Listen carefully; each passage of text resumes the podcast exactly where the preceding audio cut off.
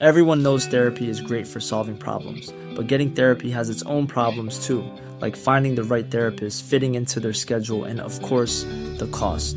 Well, BetterHelp can solve those problems. It's totally online and built around your schedule. It's surprisingly affordable too.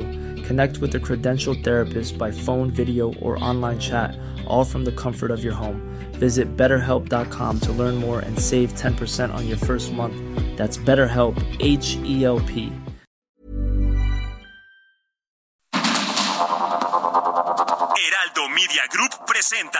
Sergio Sarmiento y Lupita Juárez.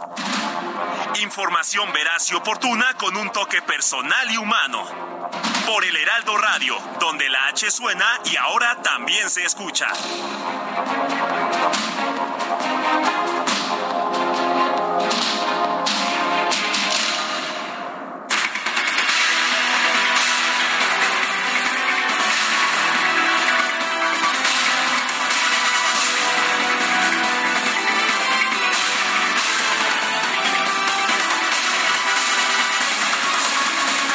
Son las 7 de la mañana con un minuto de este miércoles 15 de noviembre del 2023. Soy Sergio Sarmiento. Quiero darle a usted la más cordial bienvenida a El Heraldo Radio. Lo invito a quedarse con nosotros, lo invito a estar informado, también a pasar un rato agradable. Ya nos conoce usted, nos gusta darle el lado amable de la noticia cuando la noticia lo permite, que no es pues que no es en todos los casos. Guadalupe Juárez, ¿cómo estás? Muy buenos Hola, ¿qué tal, mi querido Sergio? Con Qué el gusto de saludarte. Muchas gracias, muchas gracias. Fue un obsequio. Ah, sí. Uy, algún, de algún fan De seguramente. algún fan, sí, muchas gracias. Aquí estoy este, usando estos bonitos audífonos que me regalaste, que la verdad me acomodaron muy bien, ¿eh? Sí, he visto que te han gustado. Eso me da mucho gusto Sí, también a mí. está padrísimo. Pero bueno, pues eh, Tenemos tenemos información que, y trabajo que chambearle. ¿verdad? Apenas es miércoles. ¿Cómo están, amigos? ¿Cómo amanecen? Muy buenos días. Qué gusto que estén con nosotros ya arrancando una jornada más de muchísima, muchísima información, por supuesto. Y vamos a empezar, si te parece bien, con un resumen y con lo que dijo ayer el presidente que estuvo por allá en Sinaloa, ¿no? Que dice que se siente muy a gusto, como en su casa. Que ahí sí se siente a gusto, Sí, ¿no? no en Acapulco, No, ¿eh? En Acapulco, no. Porque, bueno, aunque va a ir hoy. Pues pero, qué, pero qué bueno dice, que vaya, dice que lo ningunean, ¿no? Sí, no, que, que, que que- no puede que correr no el puede riesgo. correr el riesgo de que lo ninguneen, que afecten la investidura presidencial, que por eso, pues no se va a arriesgar a andar por ahí en las colonias. Bueno, son las 7 de la mañana, 7 con 2 minutos. Vamos a un resumen de la información más importante de este miércoles 15 de noviembre de 2023. El presidente Andrés Manuel López Obrador realizó este martes la sexta visita de su sexenio a Badiraguato, Sinaloa, para inaugurar un tramo de la carretera que conecta con Guadalupe y Calvo, Chihuahua. El mandatario aseguró que es su gesto visitar este sitio, Es que su gusto. perdón, que es su gusto visitar este sitio a pesar de las críticas de la oposición. Hay algunos que no les gusta que venga a Badiraguato, pero a mí me gusta, fíjense. Ahora sí que mi gusto es. ¿Y saben por qué? Me gusta primero porque no estoy de acuerdo con los estigmas. ¿eh? No estoy de acuerdo con que tachen a la gente de mala cuando toda la gente, todo el pueblo es bueno. No nacemos malos, todos nacemos buenos. Son las circunstancias las que llevan a algunos, algunos, a tomar el camino de las conductas antisociales. Bueno, mi gusto es, así como la canción, ¿no? Mi gusto es, ¿y quién me lo quitará? Pues así, el presidente haciendo este guiño allá en Sinaloa y dice que no le gustan los estigmas, que la gente allá es buena, no le gustan los estigmas, no le gustan los señalamientos, pero ¿qué tal? Fifí, señoritingos, conservas, en fin, eso no le molesta al presidente. Bueno, previamente López Obrador señaló en su conferencia de prensa matutina que decidió no visitar algunas colonias en Acapulco Guerrero, pues para no exponerse a provocadores y cuidar la investidura presidencial. Si no he ido por eso, y en Azteca hicieron unos reportajes y le abrieron el micrófono a gentes para que me mentaran la madre. Entonces no puedo exponerme, no es Andrés Manuel. Si se tratara de Andrés Manuel, respondería yo como cuando estábamos en la escuela, como cuando estaba yo estudiando en Tepeitán, que había algo y decíamos a la salida nos vemos. Pero no, soy el presidente de México, tengo que cuidar la investidura presidencial. Desde Culiacán, Sinaloa, el secretario de la Defensa Nacional, Luis Crescencio Sandoval, realizó la entrega simbólica al presidente López Obrador de la construcción de 2.749 sucursales del Banco del Bienestar en todo el país, en un momento pues, en que los bancos tradicionales disminuyen las sucursales porque dicen que no es la forma más eficiente de alcanzar a su público, pues ya tenemos... Uh, yo creo que la mayor cadena de sucursales en el país ya la tiene el Banco del Bienestar. Bueno, en este evento el presidente López Obrador aseguró que va a cambiar el nombre lo que usted estaba requiriendo, ¿no? Lo que estaba requiriendo el país. Le va a cambiar el nombre del Mar de Cortés a Golfo de California. Fui a Mexicali luego a San Felipe, allá en el Golfo de California. Antes se llamaba el Mar de Cortés, pero ya le vamos a cambiar el nombre. El Golfo de California. ¿Qué Mar de Cortés ni qué nada?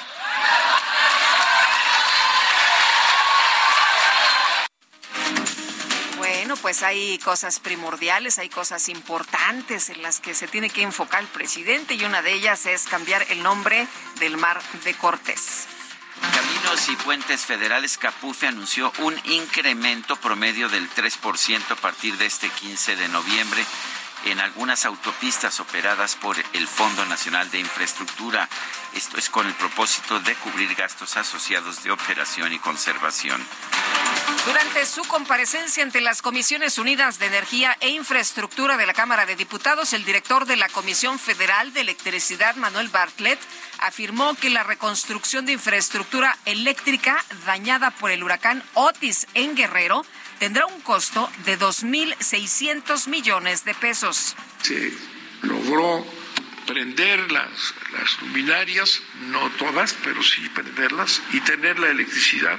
Se, se, logró llevarla a los hospitales, se logró llevarla a las, a los, a, las bombas del agua, se logró poco a poco conectar. Hace rato se dijo que que la CFE había abandonado. Yo no sé cómo pueden decir tantas mentiras. Si la CFE la ve toda la gente ahí, ahí están. La diputada del PAN, Josefina Gamboa, cuestionó el desempeño de Manuel Bartlett al frente de la CFE, en especial por el incremento de la deuda y las pérdidas de la empresa.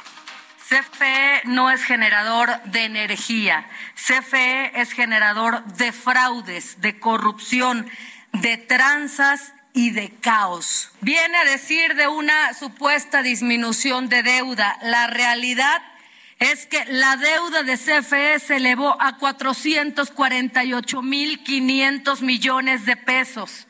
Pero a eso sí le añadimos que CFE ha acumulado pérdidas por 32 mil millones de pesos durante su gestión, director. No durante las anteriores, durante su gestión, 32.800 millones de pesos, pues hoy queda claro que lo único que es de clase mundial es en el robo. Es así se las concedemos. Bueno, la Suprema Corte de Justicia turnó al ministro Javier Lainés la acción de inconstitucionalidad promovida por las bancadas de oposición en el Senado en contra de la reforma que extingue los fideicomisos del Poder Judicial de la Federación.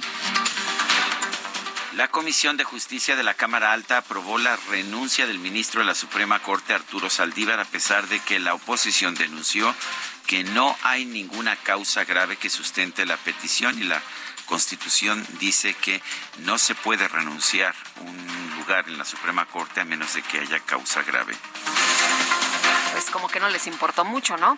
Bueno, y el Pleno del Senado aprobó un punto de acuerdo para exhortar a la Fiscalía General de la República a que atraiga la investigación de la muerte del magistrado electoral de Aguascalientes, Jesús Ociel Baena, y de su pareja.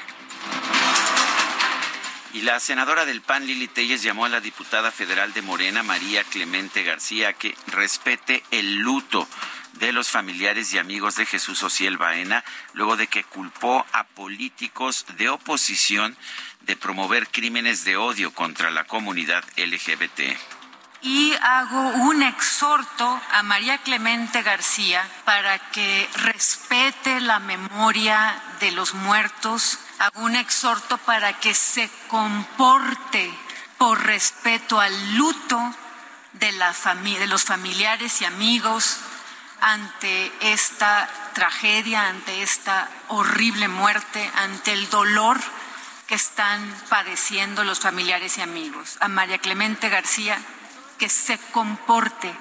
No hay sorpresa por las estupideces que constantemente emite, pero en este caso hay que respetar la memoria de los fallecidos y el dolor de las familias.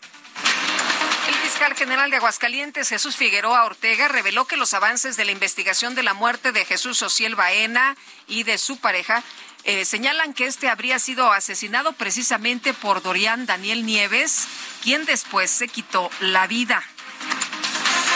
El fiscal Figueroa Ortega también dio a conocer que el cuerpo de Dorian Daniel Nieves Herrera dio positivo a metanfetamina. Y a propósito, el uh, cuerpo del magistrado no dio positivo a esta sustancia ni a ninguna otra. La necropsia practicada a Baena Saucedo reveló que este murió a causa de un corte a la altura del cuello. Los familiares de Jesús eh, Figueroa Ortega expresaron su rechazo a la hipótesis planteada por la Fiscalía de Aguascalientes, más Dulce, bien los, más bien los, familiares, de, sí está mal, está mal eh, esta, información. Sí. Dulce Baena, la hermana del magistrado, exigió, de la magistrade, exigió que haya justicia en este caso. El fiscal, el fiscal Figueroa eh, Ortega, pues ha estado muy atento, dice que pues es un hecho difícil de creer, pero que ellos se basan precisamente en la información que tienen, en las evidencias. Pero vamos a escuchar a la hermana del magistrado. Nos venimos muy consternados del estado de Aguascalientes porque no estamos conformes con el veredicto que se dio por parte de la Procuraduría del Estado de Aguascalientes. No creemos que la muerte de mi hermano haya sido un hecho pasional. ¿Sí? Queremos, exigimos al Estado de Aguascalientes, a la gobernadora, que nos apoye ¿sí? a que este caso se aclare, porque ya han sido muchos casos que se dejan sin aclarecer. La Comisión Nacional de Derechos Humanos denunció que las autoridades de Aguascalientes han dado un trato poco adecuado, un tratamiento poco adecuado a la investigación de las muertes de Jesús Ociel Baena y su pareja. Advirtió que esta no puede ser ajena a la condición de género de las víctimas, o sea, las víctimas tuvieron que haber sido asesinadas por algún externo en un crimen de odio, eso es lo que tiene que decir la conclusión. El exdiputado de Morena, Benjamín Saúl Huerta, fue condenado a tres años y cuatro meses de cárcel por abuso sexual equiparado agravado. Se le permitió cumplir su pena en arraigo domiciliario, pero va a permanecer en el reclusorio Oriente ya que enfrenta un segundo proceso por el delito de violación equiparada agravada. La senadora del PAN, Xochitl Galvez, anunció que este miércoles va a solicitar licencia para separarse de su cargo, de su cargo en el Senado, a fin de dedicarse de lleno a sus actividades en el Frente Amplio por México. Mañana es, oficial. Ahorita estoy en el marco de mi quinto informe como legisladora. He estado yendo a algunos estados. Ayer estuve en el Estado de México.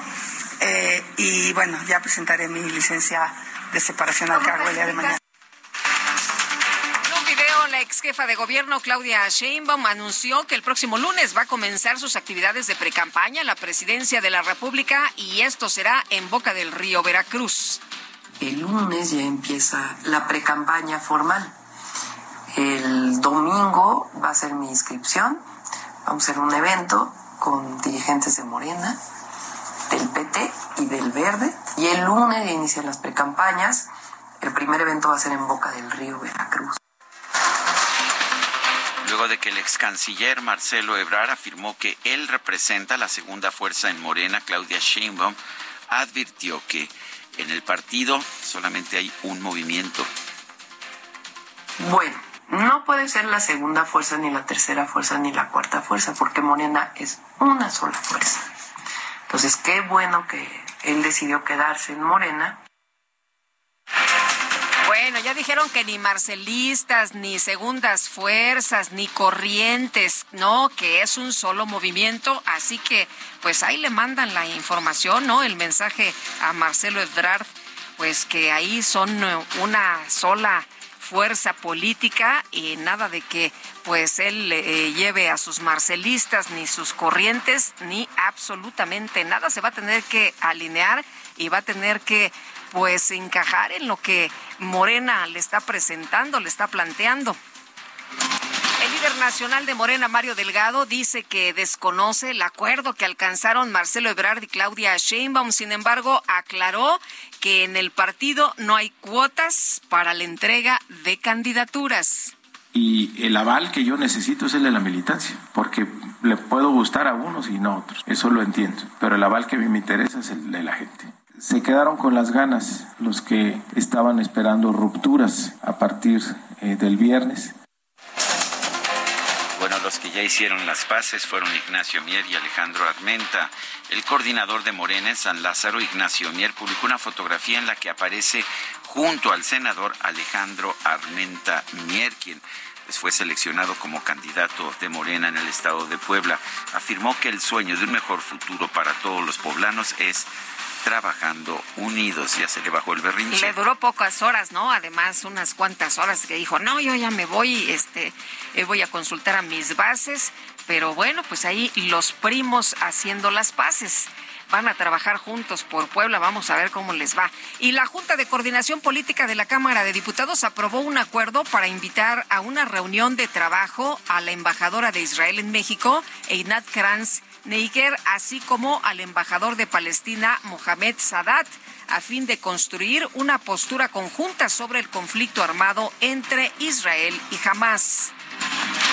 La Secretaría de Relaciones Exteriores confirmó que el presidente López Obrador se va a reunir con su homólogo de China, Xi Jinping, previo a su participación en el Foro de Cooperación Económica Asia-Pacífico. La Cámara de Representantes de los Estados Unidos aprobó una resolución para evitar un cierre gubernamental luego de que el nuevo presidente de la Cámara, el republicano Mike Johnson, tuvo un acercamiento con los demócratas. Y en información deportiva, el tenista serbio, el número uno del mundo, Novak Djokovic, fue derrotado por el italiano Yannick Sinner en la fase de grupos del Masters ATP.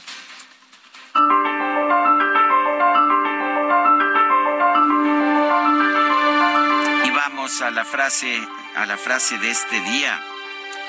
Cuando un país, sector, industria o producto deja de promoverse, hay un efecto negativo en la demanda con consecuencias graves. Pablo Azcárraga, hotelero.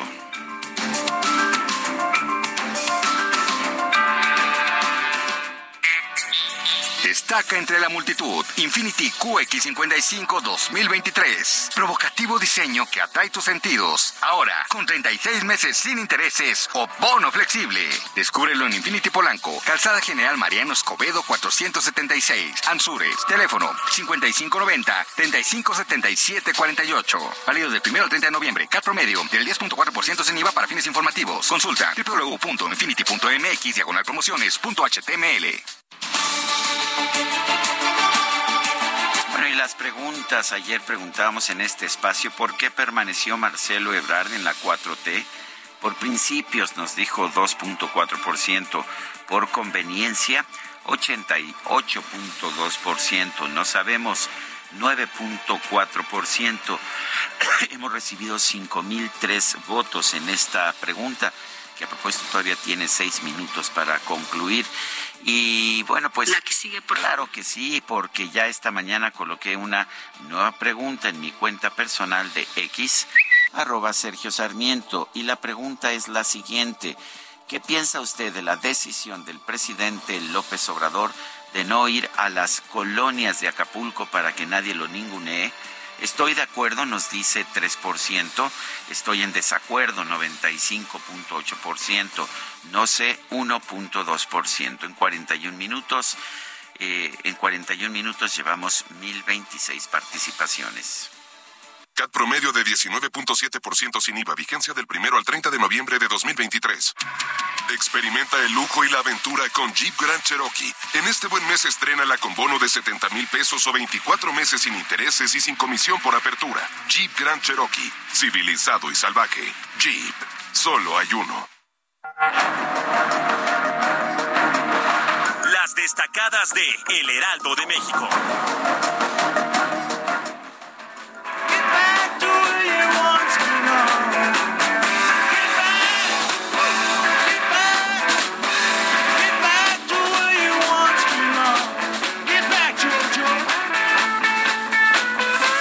Agasajo, ¿no? Dicen que estuvo buenísimo, o por lo menos es lo que nos dice mi querida Itzel, nuestra compañera Fer, que ella sí. Ella sí fue. Ella sí tuvo oportunidad. ¿Qué tal?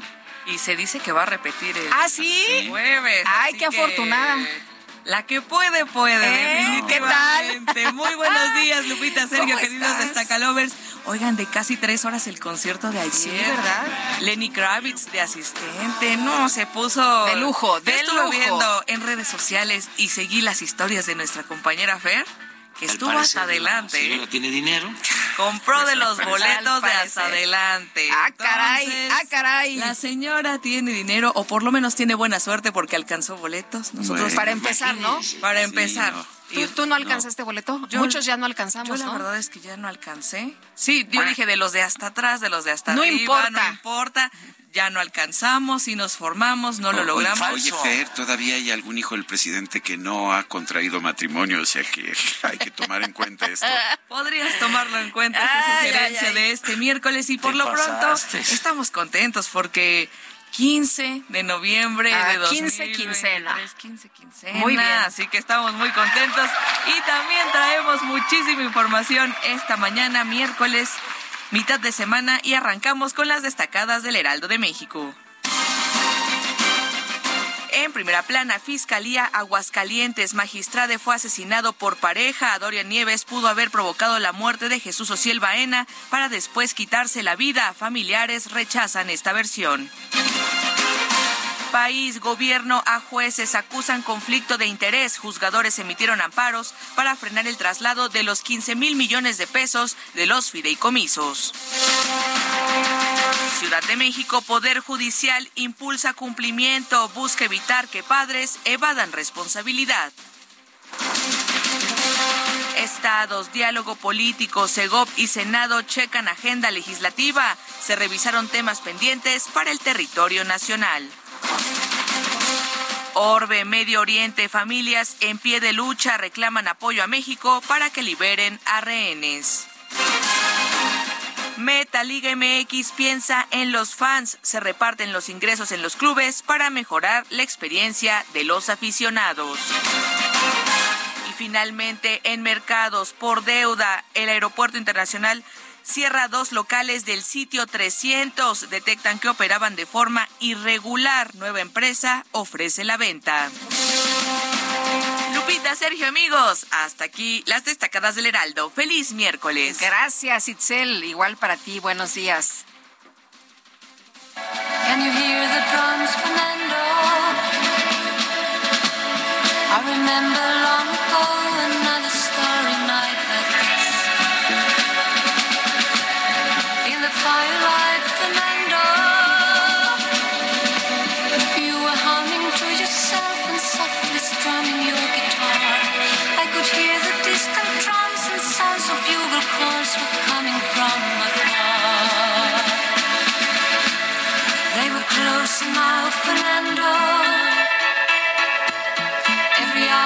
Estamos escuchando al grupo ABBA.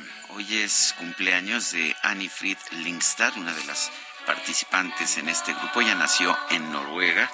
El resto del, del grupo es de Suecia. También te puedes referir a ella, si quieres, mi queridísima Guadalupe, como Su Alteza Serenísima, la princesa Annie Fried de Royce, condesa de Plauen ya que pues eso son los títulos que ha adquirido eh, por matrimonio, de manera que eh, hoy la vamos a estar escuchando no por ser princesa, sino porque es parte de este grupo sueco de música pop, ella la integrante noruega, que se llama, se llama, se llama ABBA porque pues ahora se han reunido, aunque sea de manera virtual. Eh, ¿Te gusta? Me gusta mucho, sí, por supuesto.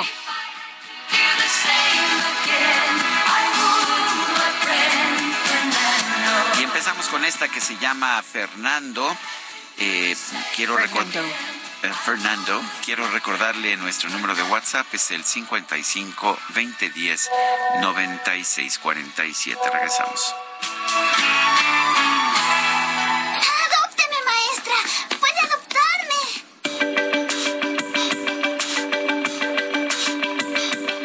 Sergio Sarmiento y Lupita Juárez quieren conocer tu opinión, tus comentarios o simplemente envía un saludo para hacer más cálida esta mañana. Envía tus mensajes al WhatsApp 55 20 10 96 47.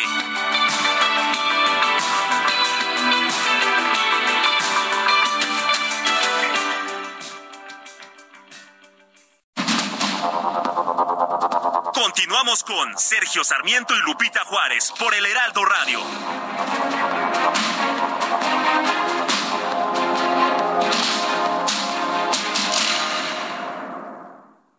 Las administraciones del Sistema Portuario Nacional, ASIPONAS, como se llaman hoy, actualmente están coordinadas por la Secretaría de Marina. Y no solo cambió el nombre, hoy generamos más empleos, mayores ingresos para México y recibimos más carga comercial que en años anteriores. Personal técnico trabajamos en la Secretaría de Marina para hacer a nuestros puertos más productivos, seguros y transparentes. Implementamos el sistema Puerto Inteligente Seguro. Hoy las ASIPONAS se consolidan como empresas de clase mundial. Secretaría de Marina. Gobierno de México. Consiéntete con la maestría y calidad milimétrica de nuestros sistemas de descanso.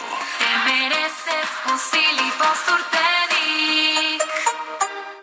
En México, de acuerdo con la encuesta nacional de consumo de drogas, alcohol y tabaco de 2016, el 39.8% de los menores de edad ha consumido alcohol alguna vez en su vida y el 8.3% consumieron cinco copas o más en el último mes.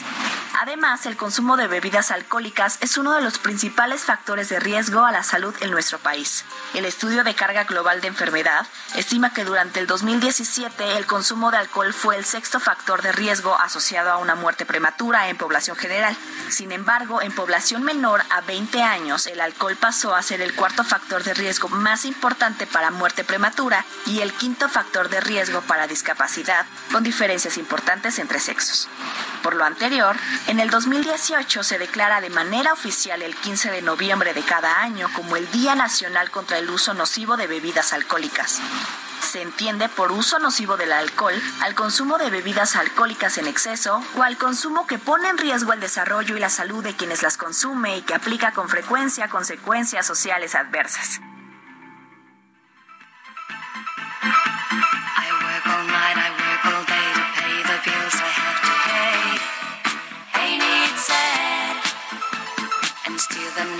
Seems to be a single penny left for me. That's too bad.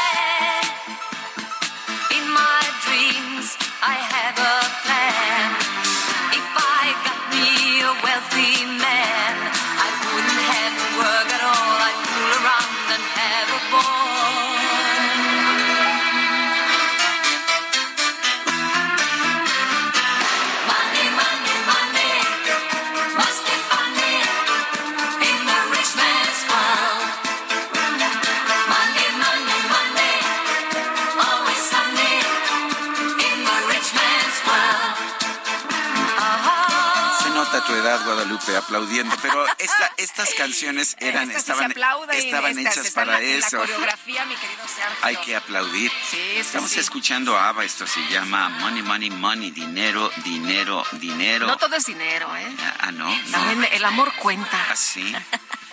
Bueno, pues eso es lo que cantaba este grupo ABBA. eh, pues allá en esto fue de los años eh, de los años 80, me imagino, ¿no? ¿Cómo no va a ser el dinero la felicidad? Fíjate, la- claro. La, la canción es de 1976, fíjate, se dio a conocer el primero de noviembre de 1976 en el cuarto álbum de ABBA, Arrival. Y bueno, pues me parece que es una de esas canciones que se han quedado ahí, ¿verdad? es de los grandes éxitos, mi querido Sergio. Y si ustedes no han visto la peli este, con Meryl Streep, Eh, la pueden ver, está buenísima. Es un musical de música eh, de, de canciones de ABBA, ¿no? De los Así éxitos es. de ABBA, que está, la verdad a mí me encantó. Sí, estamos escuchando a Ava porque hoy es el cumpleaños de Annie Fried Lindstad, Frida Lindstad. Y le mandamos un abrazo a nuestro amigo Bosse Lindvall, que pues eh, es un reportero sueco que siempre nos escucha. Bueno, y vámonos, vámonos a los mensajes. Buenos días, Lupita y Sergio. El Ejecutivo tiene toda la razón de que no hacemos, eh, de que no nacemos malos, pero debe entender que ya hay mucha gente mala y si él los apapacha, pues les da más libertad de que hagan lo que les plazca, ¿no? Por eso la violencia ha crecido más en este sexenio. Reciban un fuerte abrazo, Elizabeth de Ixtapaluca. Dice otra persona, los testimonios de lo que sigue sucediendo en muchos sitios de Acapulco es aterrador y deprimente. Calles llenas de basura y escombro, escuelas y hospitales inservibles, agua estancada, fetidez, carencia de servicios básicos. ¿Qué está haciendo el gobierno para ayudar a Guerrero? Por favor, no dejen de hablar de esta tra- tragedia que no ha terminado, aunque AMLO diga lo contrario, firma Gina Anaya. Bueno, y también cambiar el nombre del río Grijalva de Nuevo León, al menos el de todas las poblaciones que empiecen con San o Santa, es lo que nos dice Gabriel. Bueno, y a propósito, hasta donde yo tengo entendido, el nombre del Mar de Cortés es también Golfo de California. Los dos nombres son, este, son intercambiables y, y vale la pena señalar que, de hecho, en septiembre del 2021, Jaime Bonilla emitió un decreto allá en Baja California, en la parte norte de la península, haciendo oficial el cambio de nombre de Mar de Cortés a Golfo de California, pero hasta donde yo sepa, pues siempre se han usado los dos nombres, Mar de Cortés o Golfo de California. Bueno, pero ya ves que se ponen de creativos los políticos y bueno, pues ahí el presidente, ¿no? Pues se me hace que le vamos a terminar cambiando el nombre a todo. Bueno, pues son las 7 de la mañana con 37 minutos. Vive un mes lleno de ofertas exclusivas y dinamismo con Ford Escape híbrida. Estrénala a 24 meses sin intereses más seguro promocional. Visita a tu distribuidor Ford más cercano. Consulta términos y condiciones en Ford.mx, vigencia del 1 al 30 de noviembre de 2023.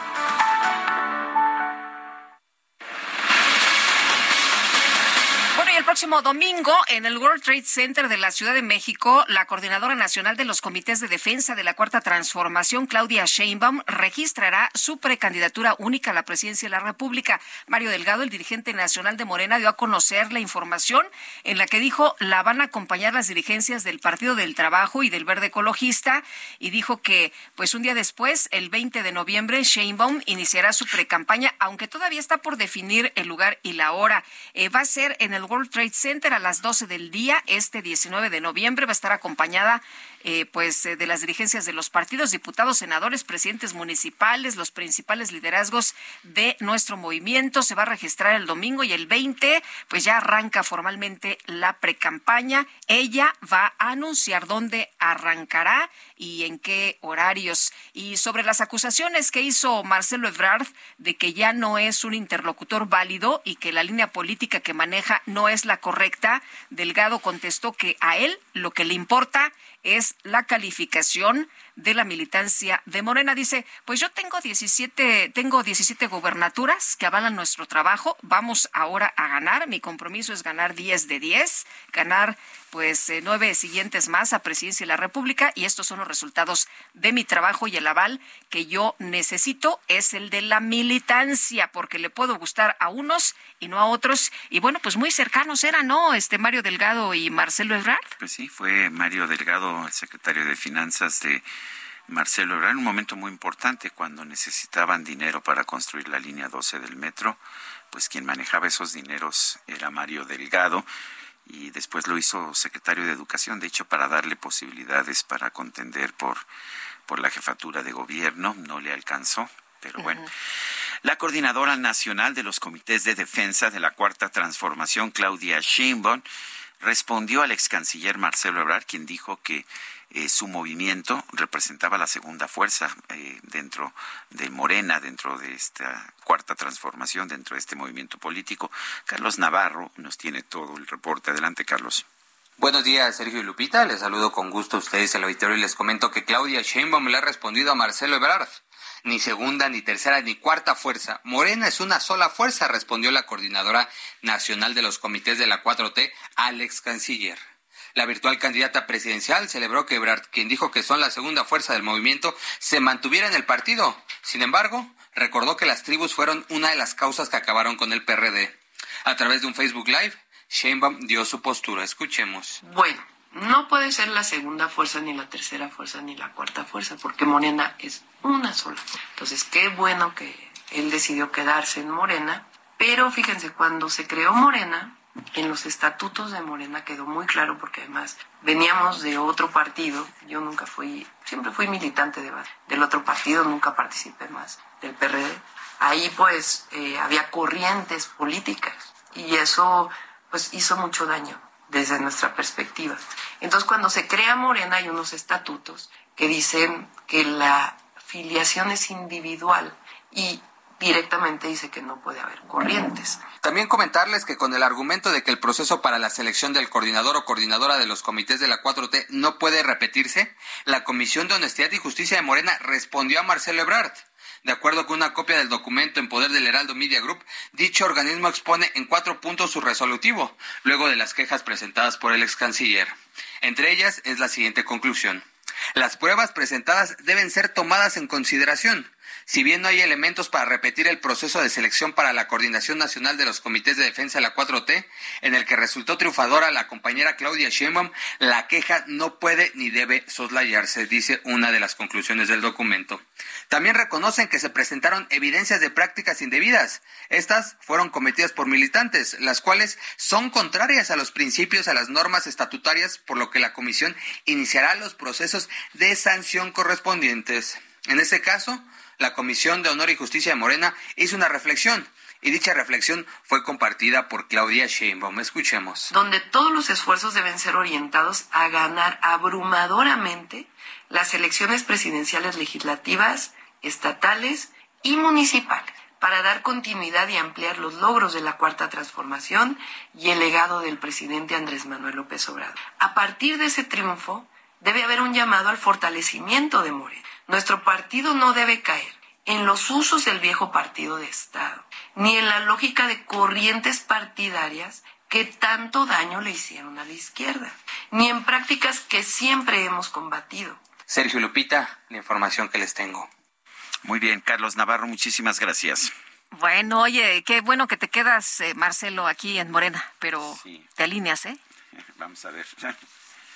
Bueno, y vámonos, vámonos con Mónica Reyes, que nos tiene información esta mañana. Mónica, ¿cómo estás? Buenos días.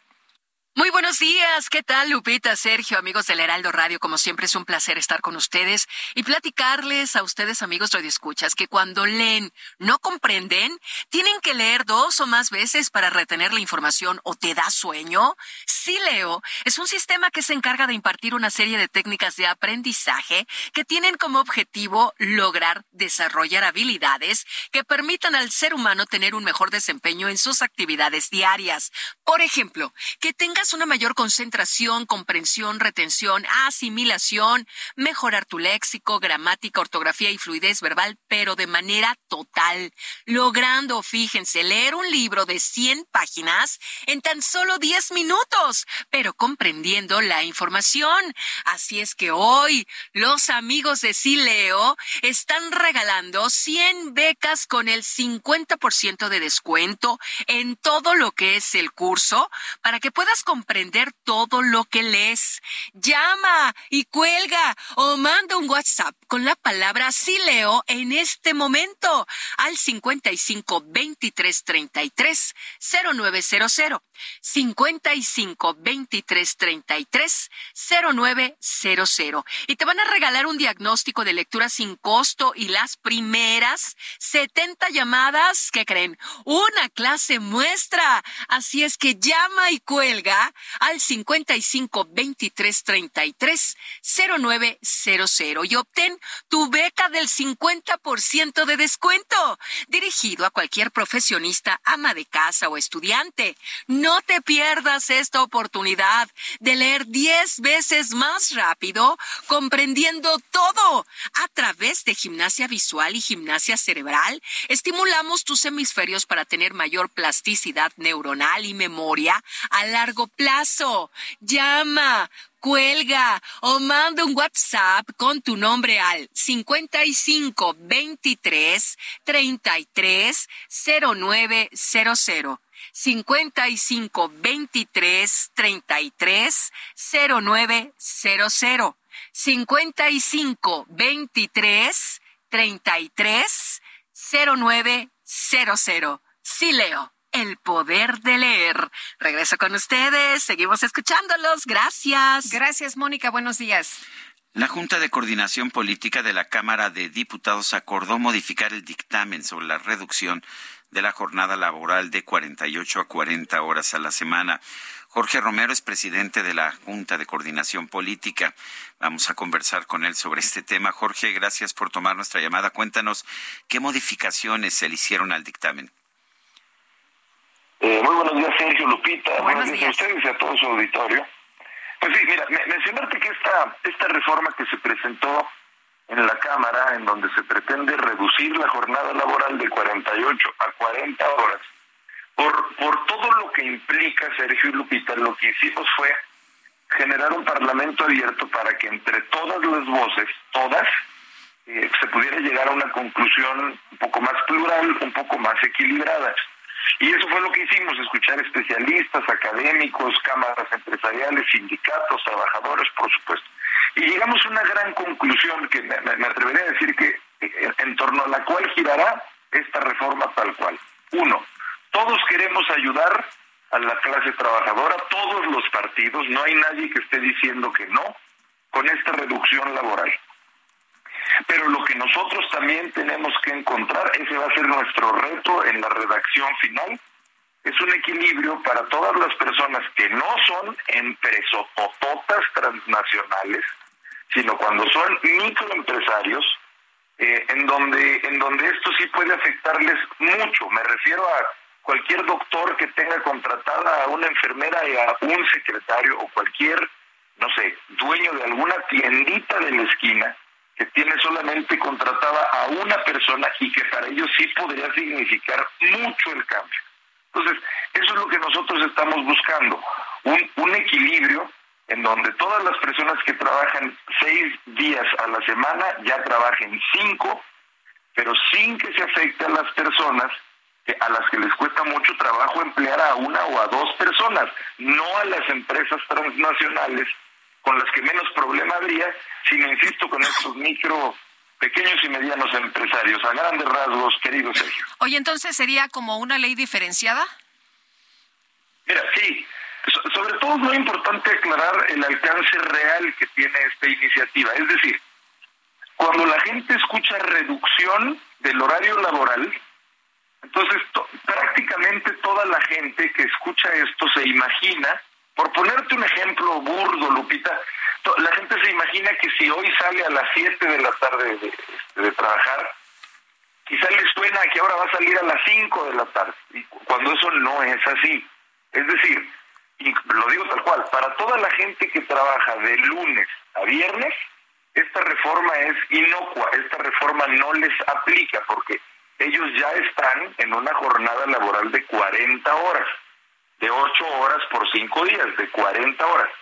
Esta es una reforma que afecta solamente para las personas que trabajan 6 días a la semana, es decir, por poner un ejemplo de lunes a sábado, porque esta es una jornada de 48 horas que la Constitución lo permite hoy por hoy y que se pretende que ahora se disminuya a 40 horas. Es decir, yo insisto, quienes trabajan hoy por hoy de lunes a viernes esta reforma va a ser pues, literalmente como si no hubiera pasado nada. Entonces, por eso también dejar muy claros los alcances y sí estamos buscando hacer una diferenciación precisamente en, en, en, con base en esta diferencia que hago. no es lo mismo para un patrón de mil trabajadores este, absorber esta reforma que para un microempresario eh, a la que nosotros buscaremos que esta reforma no le afecte tanto, querida Lupita. Sí, a ver, eh, ayer estuve en San Luis Potosí, un constructor pues no sé qué tan pequeño, qué tan mediano, ciertamente grande, ¿no? Pero pues un constructor uh, eh, mediano o pequeño me decía, es que a nosotros sí nos afecta terriblemente, siempre hemos trabajado eh, seis días a la semana.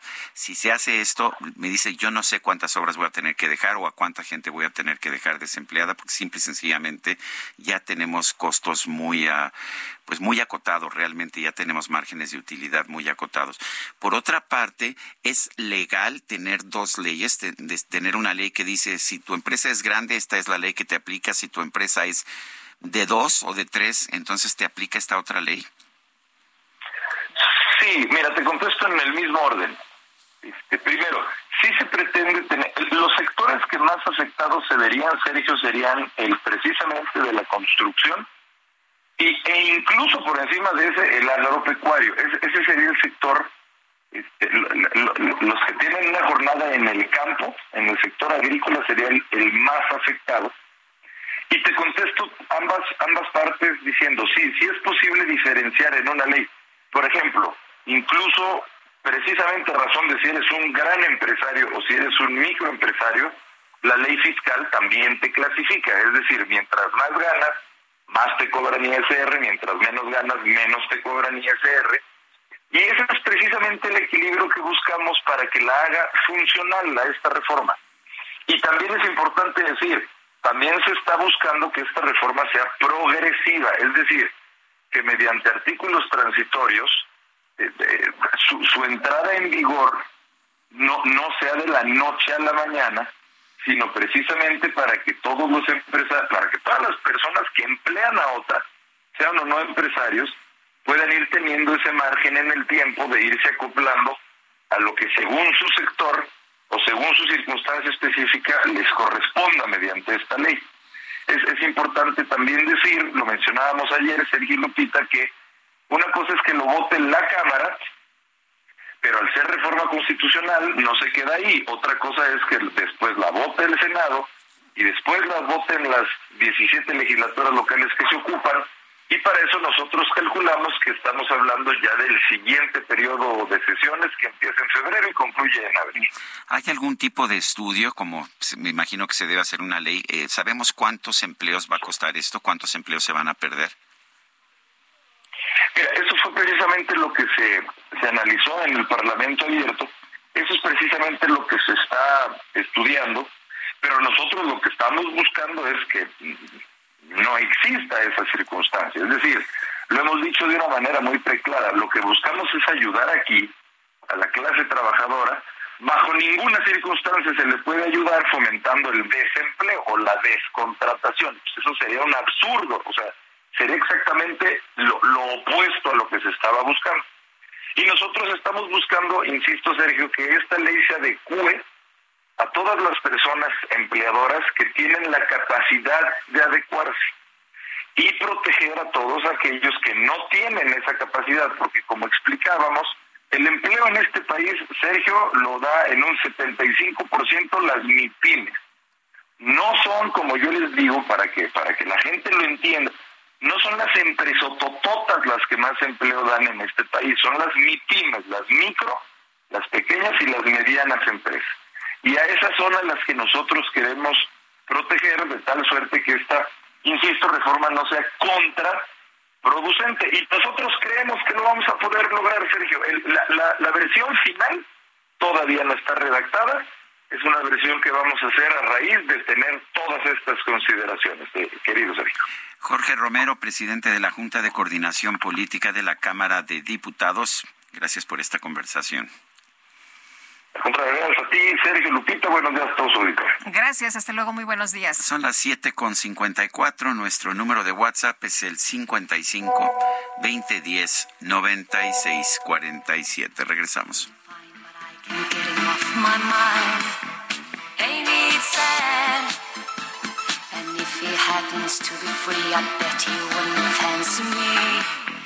That's too bad.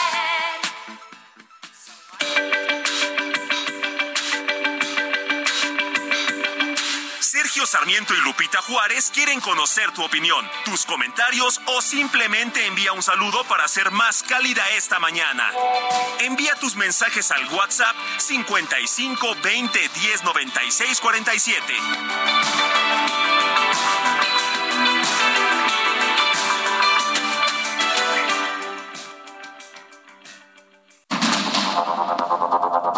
Continuamos con Sergio Sarmiento y Lupita Juárez por el Heraldo Radio.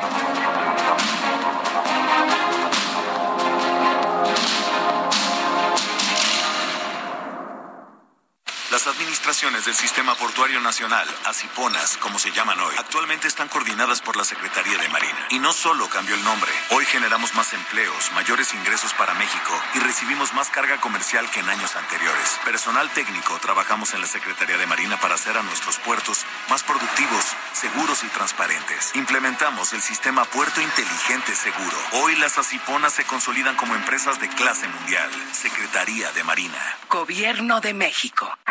Aprovecha un mes lleno de ofertas exclusivas y experiencias únicas con Ford Territory. Estrénala a 24 meses con tasa de 9.99% y seguro sin costo. Visita a tu distribuidor Ford más cercano. Consulta términos y condiciones en Ford.mx, vigencia del 1 al 30 de noviembre de 2023.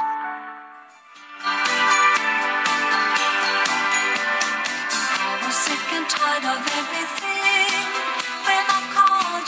last night from Glasgow. All I do is eat and sleep and sing, wishing every show was the last show. So imagine I was glad to hear you coming. Suddenly I feel alright, and suddenly it's gone, and it's gonna be so different when I'm on the stage. Tonight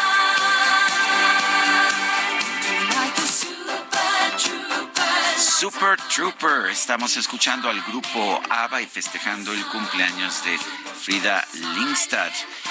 Este, ella nació el 15 de noviembre de 1945. Está cumpliendo 78 años.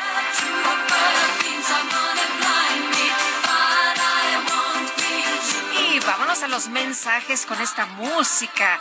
Y nos dice una persona de nuestro auditorio, soy Mercedes Ávila de Texcoco. ¿Cómo están, Sergio y Lupita? Me encanta que pongan a Ava, soy fan y no sabía que una de ellas era princesa. Creo que hay historias increíbles de cada uno de los miembros, desde que Ava es el conjunto de las iniciales de todo el grupo. Y bueno, alguna vez escuché que una de ellas era resultado del ideal de los nazis, de una raza perfecta. Todas las canciones son magníficas. Pues no, no conocía yo esa historia, pero bueno, eh, nos dice o me dice a través de WhatsApp eh, José Torra, economista, dice al respecto a la entrevista que tuvimos con Jorge Romero de la Junta de Coordinación Política de la Cámara de Diputados. Estos sujetos con su reforma creen que los salarios los fija el gobierno. Desempleo, caída de productividad y baja de salarios, no habrá más efecto que ese. Les recomendaría leer Cowboy Capitalism, Cowboy Capital, Capitalismo de Cowboy de Olaf Gersemann para entender los efectos terribles que tuvieron estas leyes en países europeos. Eh, nos dice otra persona de nuestro auditorio, buenos días, Sergio Lupita, ¿todo iba bien este día? Este, hasta que escuché la noticia del mar del, de Cortés, créanme que dije, ah, caray, no puede ser. Eh, saludos, Antonio de Harvard. Dice otra persona, buen miércoles, Sergio Lupita, Itzel, DJ Kike, excelente música con ABBA, conciertos memorables como el de Sir Paul McCartney. Soy José Ricardo García Camarena del Estado de México. Son las ocho de la mañana con tres minutos. La Comisión de Justicia de la Cámara Alta aprobó la renuncia del ministro de la Suprema Corte de Justicia, Arturo Saldívar, a pesar de que la oposición denunció que no se justificó ninguna causa grave que pudiera sustentar la petición. Misael Zavala, adelante. Muy buenos días, Sergio. Buenos días, Lupita. Efectivamente, Sergio, pues en menos de dos horas de discusión, la Comisión de Justicia del Senado aprobó ayer la renuncia de Arturo Saldívar Lelo de la REA como ministro de la Suprema Corte de Justicia de la Nación, por lo que pasa hoy al Pleno del Senado para su análisis y también su votación. Por mayoría de votos, Morena y los aliados se pronunciaron por otorgar la renuncia de Saldívar, luego de que el presidente Andrés Manuel López Obrador envió un oficio con la aprobación de la misma. Durante el debate en la Comisión de Justicia, su presidenta, la ministra en retiro Olga Sánchez Cordero de Morena presentó el dictamen y justificó que no se puede obligar a un individuo para que permanezca en un cargo público aún contra su voluntad porque se propicia un ambiente que vería afectados varios principios en el servicio público. La oposición criticó que no hay una causa grave para que Saldívar presente su renuncia, pero sí hay un tema político luego de que el ministro anunció que se suma al equipo de Claudia Sheinbaum Pardo, virtual candidata presidencial de Morena.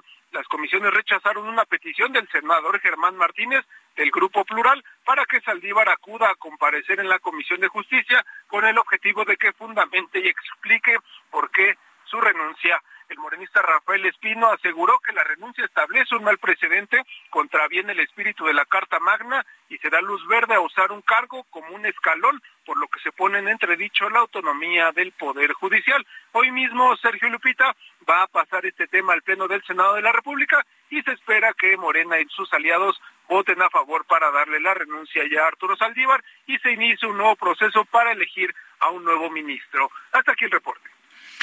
Muy bien, gracias a Misael Zavala por esta información. Gracias, muy buenos días. Bueno, y Miguel Ángel Mancera, coordinador del PRD en el Senado, qué gusto saludarte esta mañana. ¿Cómo estás? Buenos días.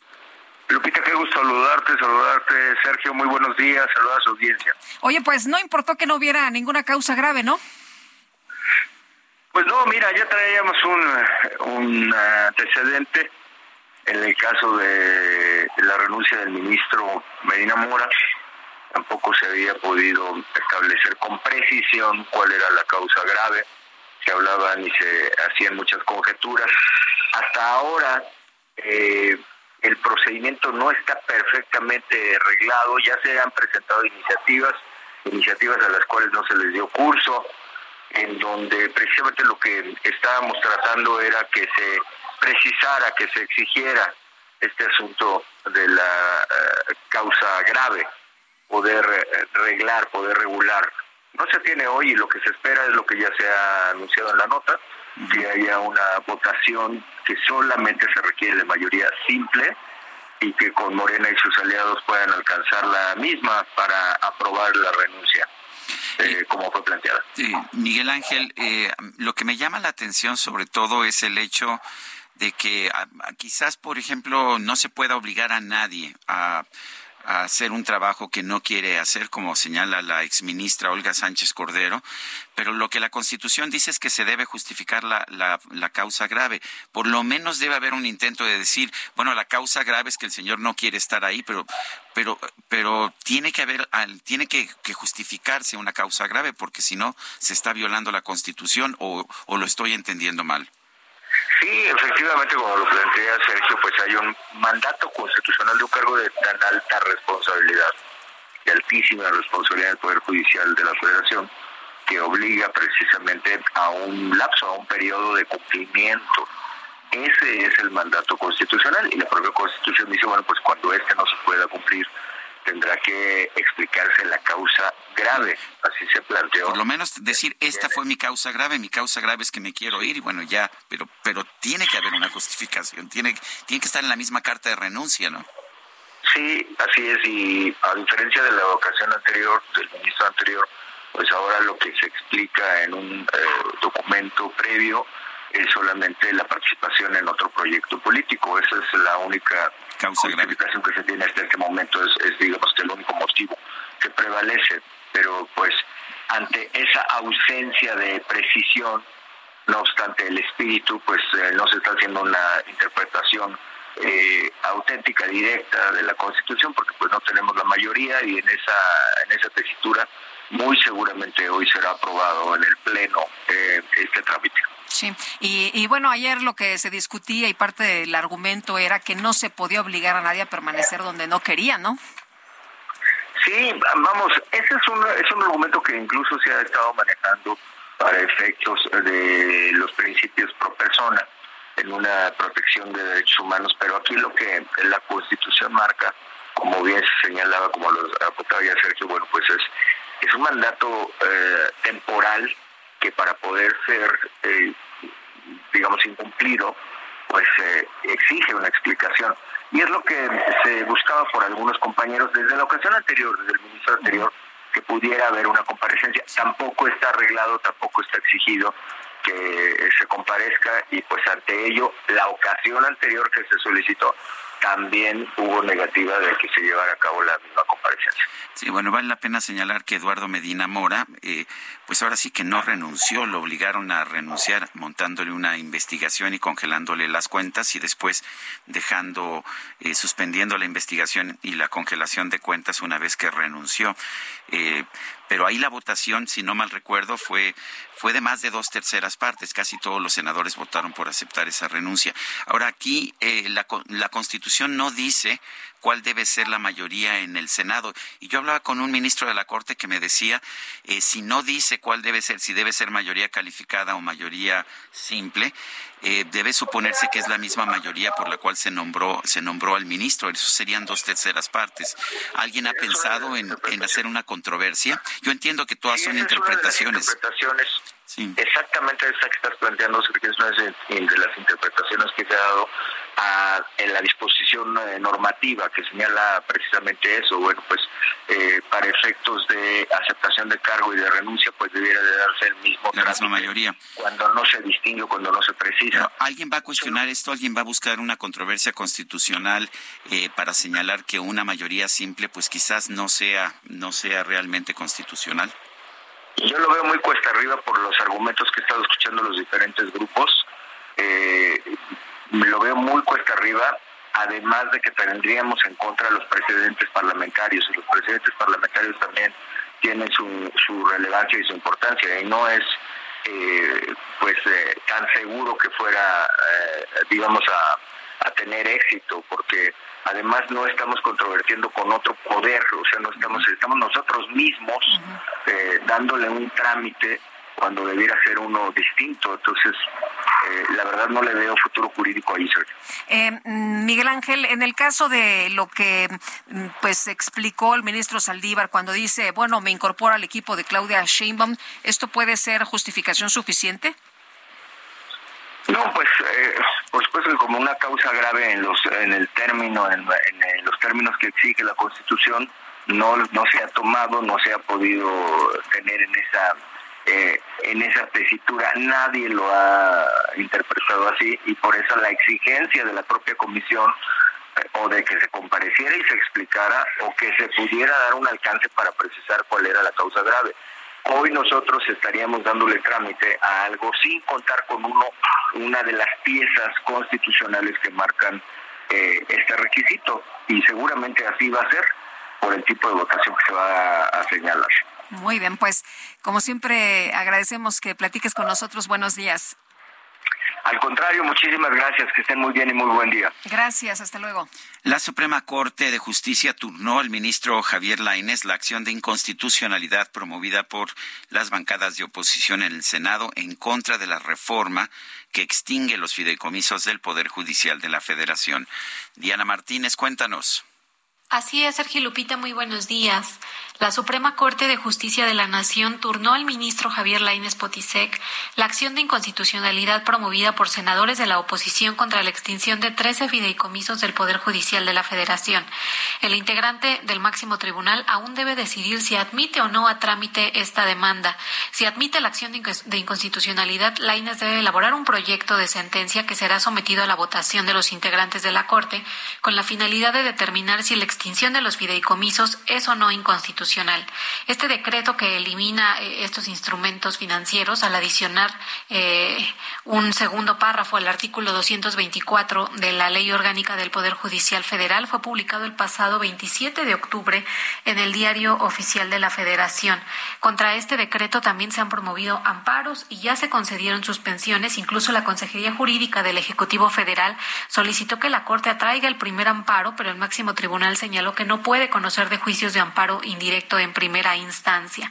Hay otro juicio de amparo que es el que promovió la Asociación Nacional de Magistrados de Circuito y Jueces de Distrito del Poder Judicial de la Federación, la JUFED, y en el que ya se concedió la suspensión provisional y está eh, eh, próximo a, a decidirse si se concede o no la suspensión definitiva, ya que estaba programada para para este martes la audiencia incidental eh, para determinar justamente si se daba o no la medida cautelar definitiva. Hasta aquí mi reporte. Muy bien, gracias Diana por esta, por esta información. Bueno, y rápidamente le informamos que se cerró pues en el Aeropuerto Internacional de la Ciudad de México, las operaciones de taxis del sitio 300 en la Terminal 1, el Aeropuerto Internacional de la Ciudad de México, cerró ya todas estas operaciones, mientras que durante la acción similar en la Terminal 2 se reportó un conato de bronca. Esto fue lo que informaron las autoridades aeroportuarias.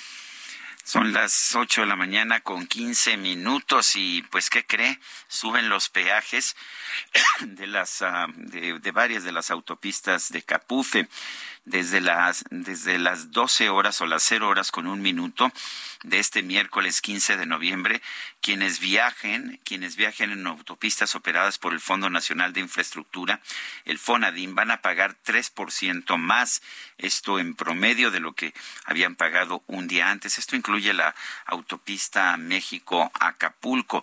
De hecho, estaba yo checando esta mañana y en la autopista México-Cuernavaca, nada más la México-Cuernavaca, se pagaban 136 pesos por auto, sube ahora a, a 140 pesos por auto. Este, esta alza, informó Capufe, Caminos y Puentes Federales de Ingresos, servirá para que los recursos recaudados se empleen para cubrir gastos asociados a la operación y conservación de estas autopistas. Eh, la México-Acapulco eh, tendrá un precio de 603 pesos, antes costaba 585 pesos. La autopista México-Cuernavaca eh, pasará de 136 a 140 en auto. en este caso es un alza de 2.9%.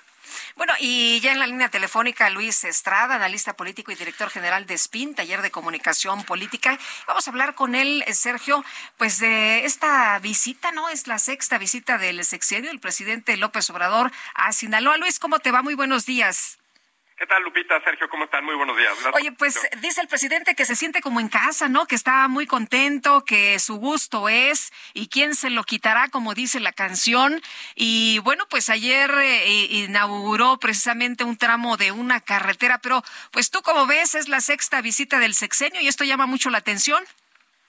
Fíjate que además eh, no solo no solo es eh, uno de los estados que ha visitado, sino un poco como obsesionado sobre esta carretera en concreto. Ya sabemos que el presidente eh, escoge, eh, selecciona casos que le pueden servir para su discurso. Y esa carretera Badiraguato, que por cierto ayer no pudo pronunciarlo, intentó nueve veces, no podía decir Badiraguato, como aunque diga que sea su casa, eh, y le costó trabajo decirlo, pero el presidente intenta justificar estas visitas a Badiraguato, ya sabemos eh, de donde son eh, la familia de eh, Chapo Guzmán y, pues un, importante grupo del crimen organizado, justificando esta, esta carretera. sabemos también que en otros lugares el presidente justifica visitas, pero la verdad es que también, y eso es lo interesante, es un presidente que viaja muy poco y yo te diría que es uno de los presidentes que menos giras ha hecho, especialmente este año eh, ya pasada la pandemia, ya no hay pretexto de eso. Más bien el presidente, esas escenas que al inicio veíamos que tomaba aviones comerciales para viajar, para hacer giras, ya ni eso hace y pues yo te diría que, que el presidente está tratando de minimizar las giras, lo tiene que hacer porque sabe que está en campaña, que ya estamos listos para las elecciones del año que entra, pero es un presidente que viaja poco. Entonces, las giras que tome, pues sí las tiene con un objetivo más allá, por supuesto, de inaugurar una carretera, ¿no? ¿Y cuál es el mensaje? A ver, finalmente, recuerdo yo que en una ocasión yo mencioné que era, me parece que la cuarta o la quinta vez que visitaba Badiraguato y, se puso furioso, me, me descalificó en la mañanera que lo estaba yo acusando de ser narcotraficante, cosa que yo nunca dije. Pero es curioso que él respondió eso, que decir que iba a Badiraguato significaba decir que era narcotraficante. ¿Cuál es, si no, entonces el mensaje? porque también dice que lo hace para irritar a sus opositores, a lo mejor ese es el propósito, pero ¿qué opinas?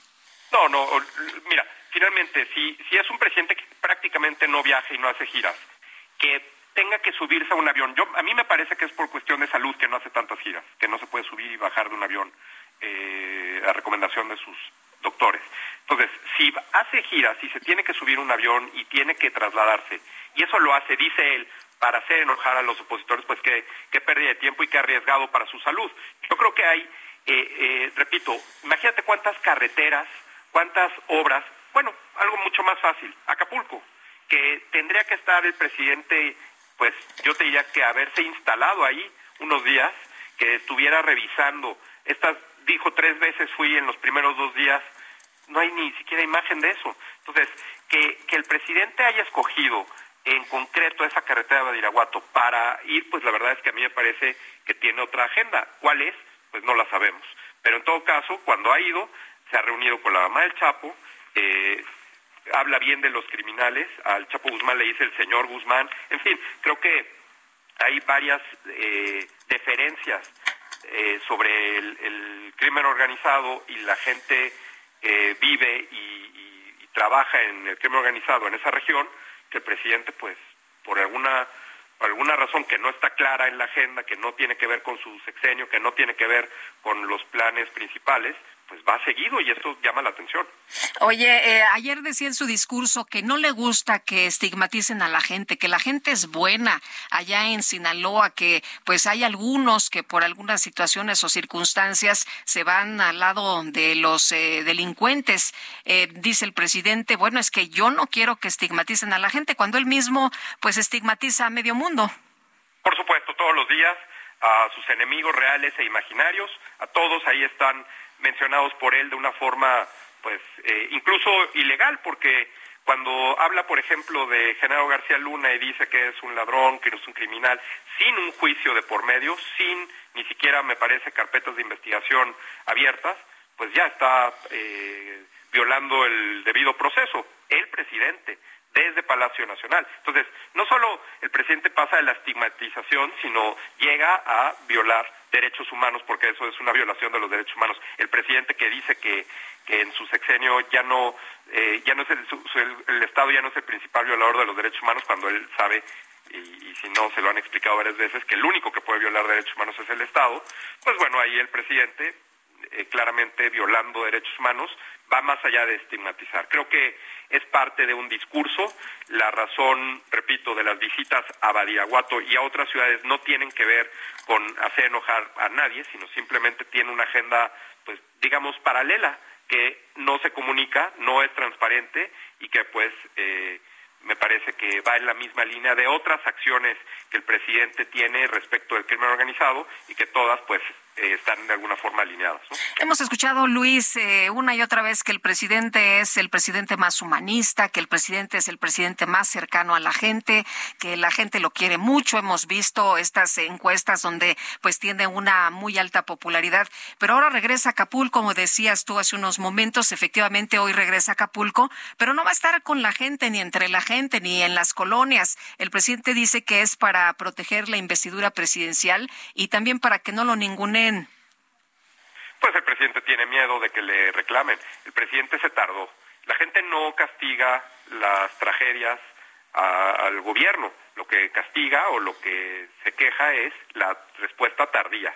Y la respuesta no solo ha sido tardía, sino desorganizada y despectiva de parte del presidente. El presidente, repito, el haber dicho que fue y, no hay imágenes de ello, pues... Porque si hay imágenes ayer de la gente muy cercano ahí con él echándole porras, ¿no? En Badiraguato.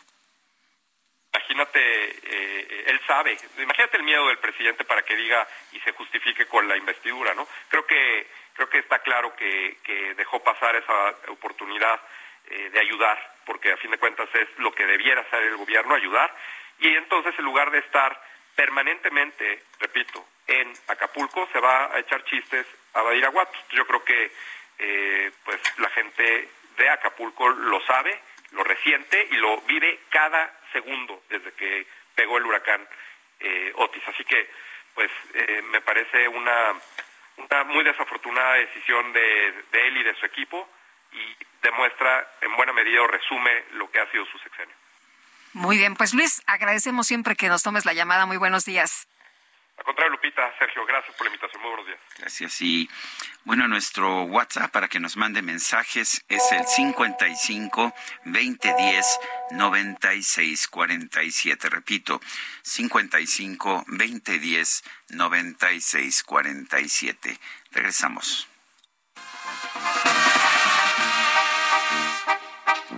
Mi gusto es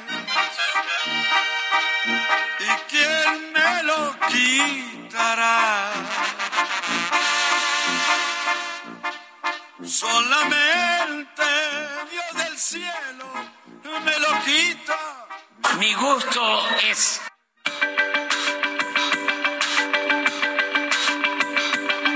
Sergio Sarmiento y Lupita Juárez quieren conocer tu opinión, tus comentarios o simplemente envía un saludo para hacer más cálida esta mañana. Envía tus mensajes al WhatsApp 55 20 10 96 47.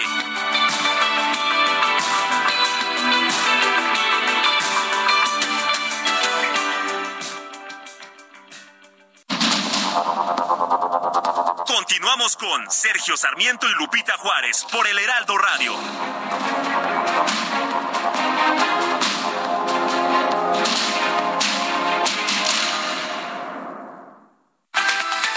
La segunda edición del festival Sabores de Yucatán se realizará en Mérida del 16 al 20 de noviembre, convirtiéndose en el epicentro gastronómico de México y el mundo, con eventos como Best Chef Award. It's that time of the year. Your vacation is coming up. You can already hear the beach waves, feel the warm breeze, relax, and think about work. You really, really want it all to work out while you're away. Monday.com gives you and the team that peace of mind. When all work is on one platform and everyone's in sync, things just flow wherever you are. Tap the banner to go to Monday.com.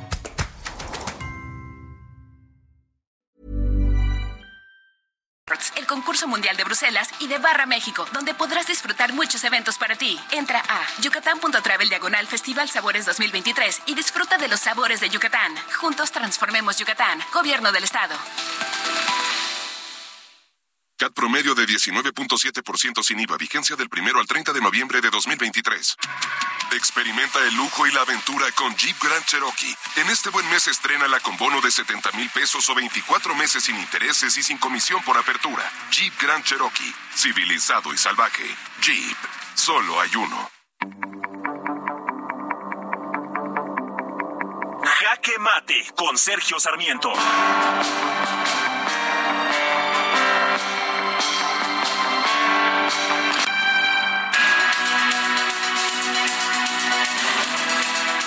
Presidente dice, por un lado, que pues no quiere ir a las colonias de Acapulco por temor a que lo ninguneen, a, a que caiga en alguna, en alguna provocación, que es lo que ellos quieren. Por otra parte, dice que sí le gusta ir a Sinaloa y en particular a Badiraguato, porque pues ahí sí se siente como en casa. Bueno, el presidente tiene, por supuesto, todo el derecho de, expresar esos puntos de vista. Yo no veo que, que sea necesaria la presencia del presidente de la República en un lugar de un desastre. Me da la impresión de que los políticos van a los lugares donde hay tragedias humanas para promoverse a ellos mismos. Todavía no entiendo realmente qué, qué fue hacer Acapulco el presidente el 25 de octubre, eh, exactamente después de, de la entrada del huracán Otis, para llegar y simple y sencillamente regresarse en helicóptero. Un presidente en una zona de desastre no ayuda, sino que más bien es un estorbo para poder rescatar y ayudar a la población. El presidente, pues pa- aparentemente le gusta más Sinaloa, le gusta más Badiraguato que Acapulco también. Pues son motivos personales, cada quien puede pensar en lo que quiera, pero el presidente nunca debería olvidar que es el presidente de todos los mexicanos, que se debe a todos los mexicanos, que los mexicanos de muchos lugares del mundo, de muchos lugares, perdón, del país, lo escogieron, lo eligieron en 2018 para ser presidente de todos y no nada más de unos cuantos.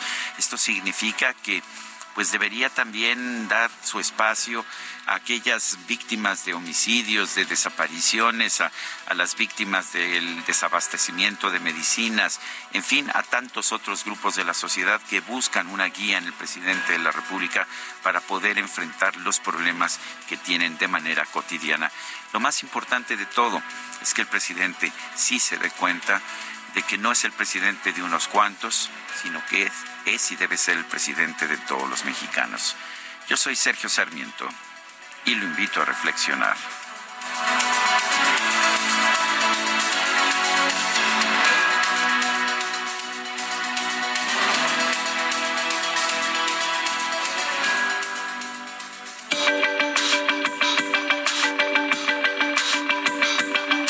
Sergio Sarmiento, tu opinión es importante.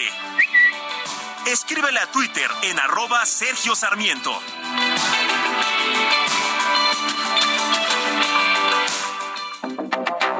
Buenos días, Sergio y Lupita. Los saluda Carlos Esparza desde Guadalajara. Claro que hay una causa grave en la renuncia de Arturo Saldívar y es su falta de independencia e imparcialidad, que son principios judiciales indispensables para un ministro. Él favorece al gobierno, él favorece al régimen y entonces esta es una causa grave.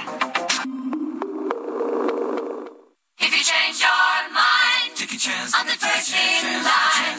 Honey, I'm still free. Take a chance on me. If you need me, let me know. Gonna be around. If you got no place to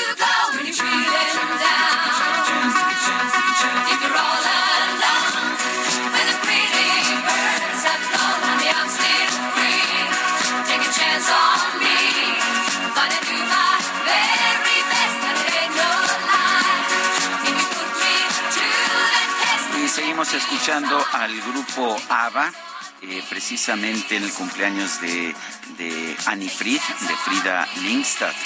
Esta canción se llama Take a Chance on Me, toma, toma, toma un riesgo conmigo y quiero agradecerle a Adriana García Solano que me manda un mensaje que dice que Frid, que es precisamente la cumpleañera de hoy, sí nació como resultado de un experimento donde usaban a chicas muy jovencitas eh, nórdicas para unirlas con militares alemanes y supuestamente mejorar la raza aria.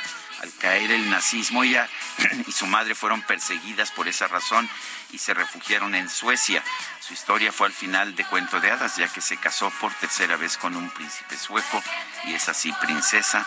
Pues toda una historia, entonces sí es de estas chicas que les llamaban o eh, tiskervan- tiskervarnas, eh, bastardas, bastardas o bastardos eh, de los alemanes. Y bueno, vámonos, vámonos al clima. El pronóstico del tiempo con Sergio Sarmiento y Lupita Juárez.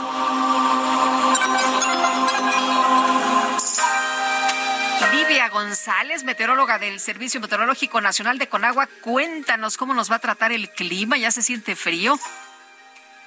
Hola Lupita, Sergio, buenos días. Así es, pues seguimos este ya bueno ya en esta temporada con, con los fríos matutinos. Eh, te comento que tenemos la presencia del Frente Frío número 9 todavía en la península de, de Yucatán y el sureste mexicano, donde estará ocasionando lluvias muy fuertes e intensas justo en la mencionada península, así como en Veracruz, Oaxaca, Chiapas y Tabasco. Y es justamente la masa de aire frío que está asociada a este frente el que nos está generando todavía estas, esta sensación de temperaturas bajas ya propias de, de esta temporada y bueno, seguirán siendo sobre todo muy frías en los estados de las, en las zonas serranas del norte, noreste, centro y oriente de México.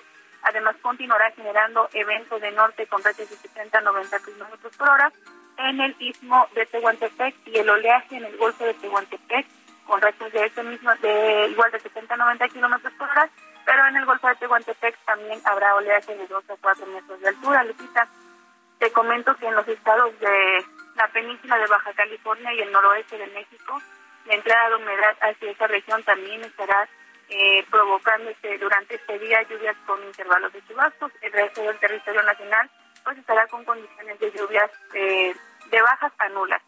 En cuanto a la Ciudad de México, para este día la temperatura máxima será de 22 a 24 grados Celsius. Tendremos condiciones de cielo mayormente despejado como en los días anteriores y continuará predominando un ambiente seco sin lluvias. Lupita.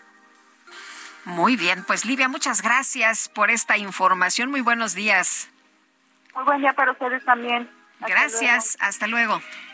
Y son las 8 con 38, vámonos con el Químico Guerra.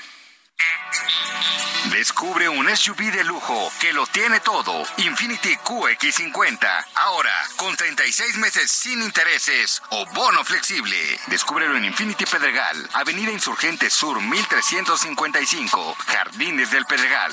Teléfono 5555-285344. Válido del 1 al 30 de noviembre. CAT promedio del 10.4% sin IVA para fines informativos. Consulta www.infinity.mx diagonal promociones.html. El Químico Guerra.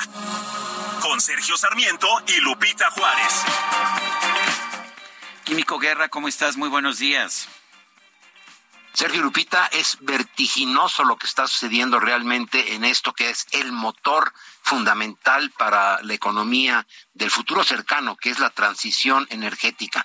Fíjense que la consultora eh, Wood Mackenzie es una de las más renombradas en análisis de energía en el mundo. Acaba de publicar el día de ayer que China, fíjense, China tendrá capacidad suficiente para satisfacer toda la demanda mundial de paneles solares en 2032. Van a invertir, eh, Sergio Lupita, 130 mil millones de dólares entre este año y el próximo, precisamente en la fabricación de paneles solares de última generación, de los que le he estado platicando que ya tienen eficiencias eh, pues por encima del 29%, lo cual es eh, verdaderamente eh, importante porque esto desploma los precios de la electricidad a nivel mundial. A partir del 2024, estoy citando aquí a Wood Mackenzie, China dominará la cadena de suministro de módulos, o sea, a partir del año que viene, dominará la cadena de suministro de módulos solares con más del 80% de la capacidad global, impulsada por costos de módulos significativamente más bajos, más bajos que lo que hace Europa o los Estados Unidos. Es eh, la diferencia es muy importante. Aquí estoy viendo las gráficas, eh, se ve así la columna de los costos en los Estados Unidos y en Europa, muy por encima de lo que son los costos en China. Bueno, esto, eh, ¿qué significa para México? Ya ahí va.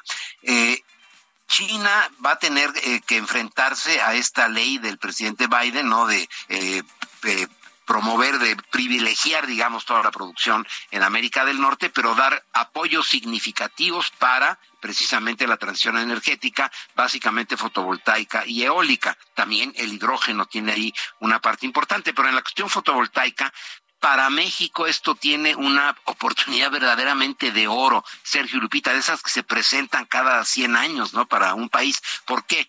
China va a tener esta capacidad, ¿no? De surtir prácticamente toda la demanda mundial pero pues va a tener eh, los obstáculos con los Estados Unidos, que es el principal mercado potencial eh, para estos paneles solares. Si China, ¿verdad?, traslada parte importante, fíjense, de su producción a México, usa eh, pues insumos mexicanos para la producción de estos paneles, pues en México hay una inversión posible de estos 130 mil millones de dólares, pues muy importante, ¿no? Tenemos que eliminar los obstáculos que actualmente tiene la producción eh, fotovoltaica, ¿verdad? Que pues se ha frenado en México por una política, desde mi punto de vista, pues poco, poco seria, ¿no? Poco moderna, una política de retroceso, y tenemos que cambiar eso para permitir esta inversión. Significa para México la creación de cientos de miles de empleos bien remunerados, empleos dignos para muchísimos jóvenes en México, si incrementamos esta producción en una forma exponencial de los paneles solares. Fíjense que el día de ayer también eh, eh, la eh, gran eh, pues analista esta de los mercados dijo que México es el lugar de predilección para invertir precisamente en el futuro debido a esta posición privilegiada que tiene México en América del Norte y la posibilidad de exportar también importantemente a Europa con costos significativamente más bajos que lo que hace la misma Europa o los Estados Unidos. Así que aquí se nos abre una ventana de oportunidad. Ojalá ojalá no la dejemos pasar, Sergio Lupita. Esto puede significar posicionar verdaderamente a México como un jugador primordial, uno de los principales jugadores a nivel mundial en la producción de paneles solares que tienen este impulso enorme hacia el futuro. China va a tener la capacidad de surtir toda la eh, eh, demanda mundial, no lo va a poder hacer desde su propio territorio por estas cuestiones arancelarias, pero tiene a México y entonces aquí es donde nosotros podríamos, como decía yo, jugar un papel verdaderamente importante e impulsar, porque la energía fotovoltaica tiene la característica, Sergio Lupita, a diferencia de otro tipo de energías, que es intensiva en empleo, porque la instalación de los paneles en los techos de las casas, en las granjas eh, solares, en terrenos amplios, con esta nueva posibilidad de hacer la foto, eh, eh, fotoagricultura que se tengan cultivos abajo de los paneles solares para darle un doble beneficio a los terrenos, en la desalinización del agua de mar a través de la fotovoltaica, la producción de hidrógeno verde, hidrógeno limpio a través también de la fotovoltaica, o sea, opciones verdaderamente eh, pues fascinantes y para México, como decía yo, esta oportunidad que ojalá, ojalá no la dejemos pasar. Sergio Lupita. Pues Químico Guerra, como siempre, gracias por hablarnos de estas oportunidades que no debemos dejar pasar. Claro que sí, Sergio. Lupita, muy buenos días. Gracias, igualmente, Químico, muy buenos días. Bueno, ayer la Fiscalía de Aguascalientes dio a conocer que Dorian Nieves pudo haber provocado la muerte de su pareja, de Jesús Ociel Baena, para después quitarse la vida. Vamos a platicar con Dulce Baena, hermana del magistrado Ociel Baena. Dulce, gracias por tomar nuestra llamada. Muy buenos días, un abrazo. Muy buenos días, muchas gracias. Gracias a ustedes por brindarnos su espacio para, para expresar nuestros sentimientos. Eh, Dulce, ustedes escucharon ayer la versión que daba la fiscalía, pero una vez que pues ustedes eh, tuvieron este el conocimiento de lo que se determinó, pues eh, lo que yo escuché por parte de ti, estas declaraciones que hiciste ayer y de tu padre es que pues no están de acuerdo con las eh, conclusiones, con lo que ha dicho la fiscalía hasta este momento. Claro que no, claro que no estamos de acuerdo. Eh, la declaración de la Procuraduría la, escuchamos desde el, desde el momento del, del, del suceso de, de mi hermano, hecho con el cual no estamos de acuerdo porque nos preguntamos por qué la Procuraduría hace ese tipo de declaraciones a pocas horas de, de hacer la investigación.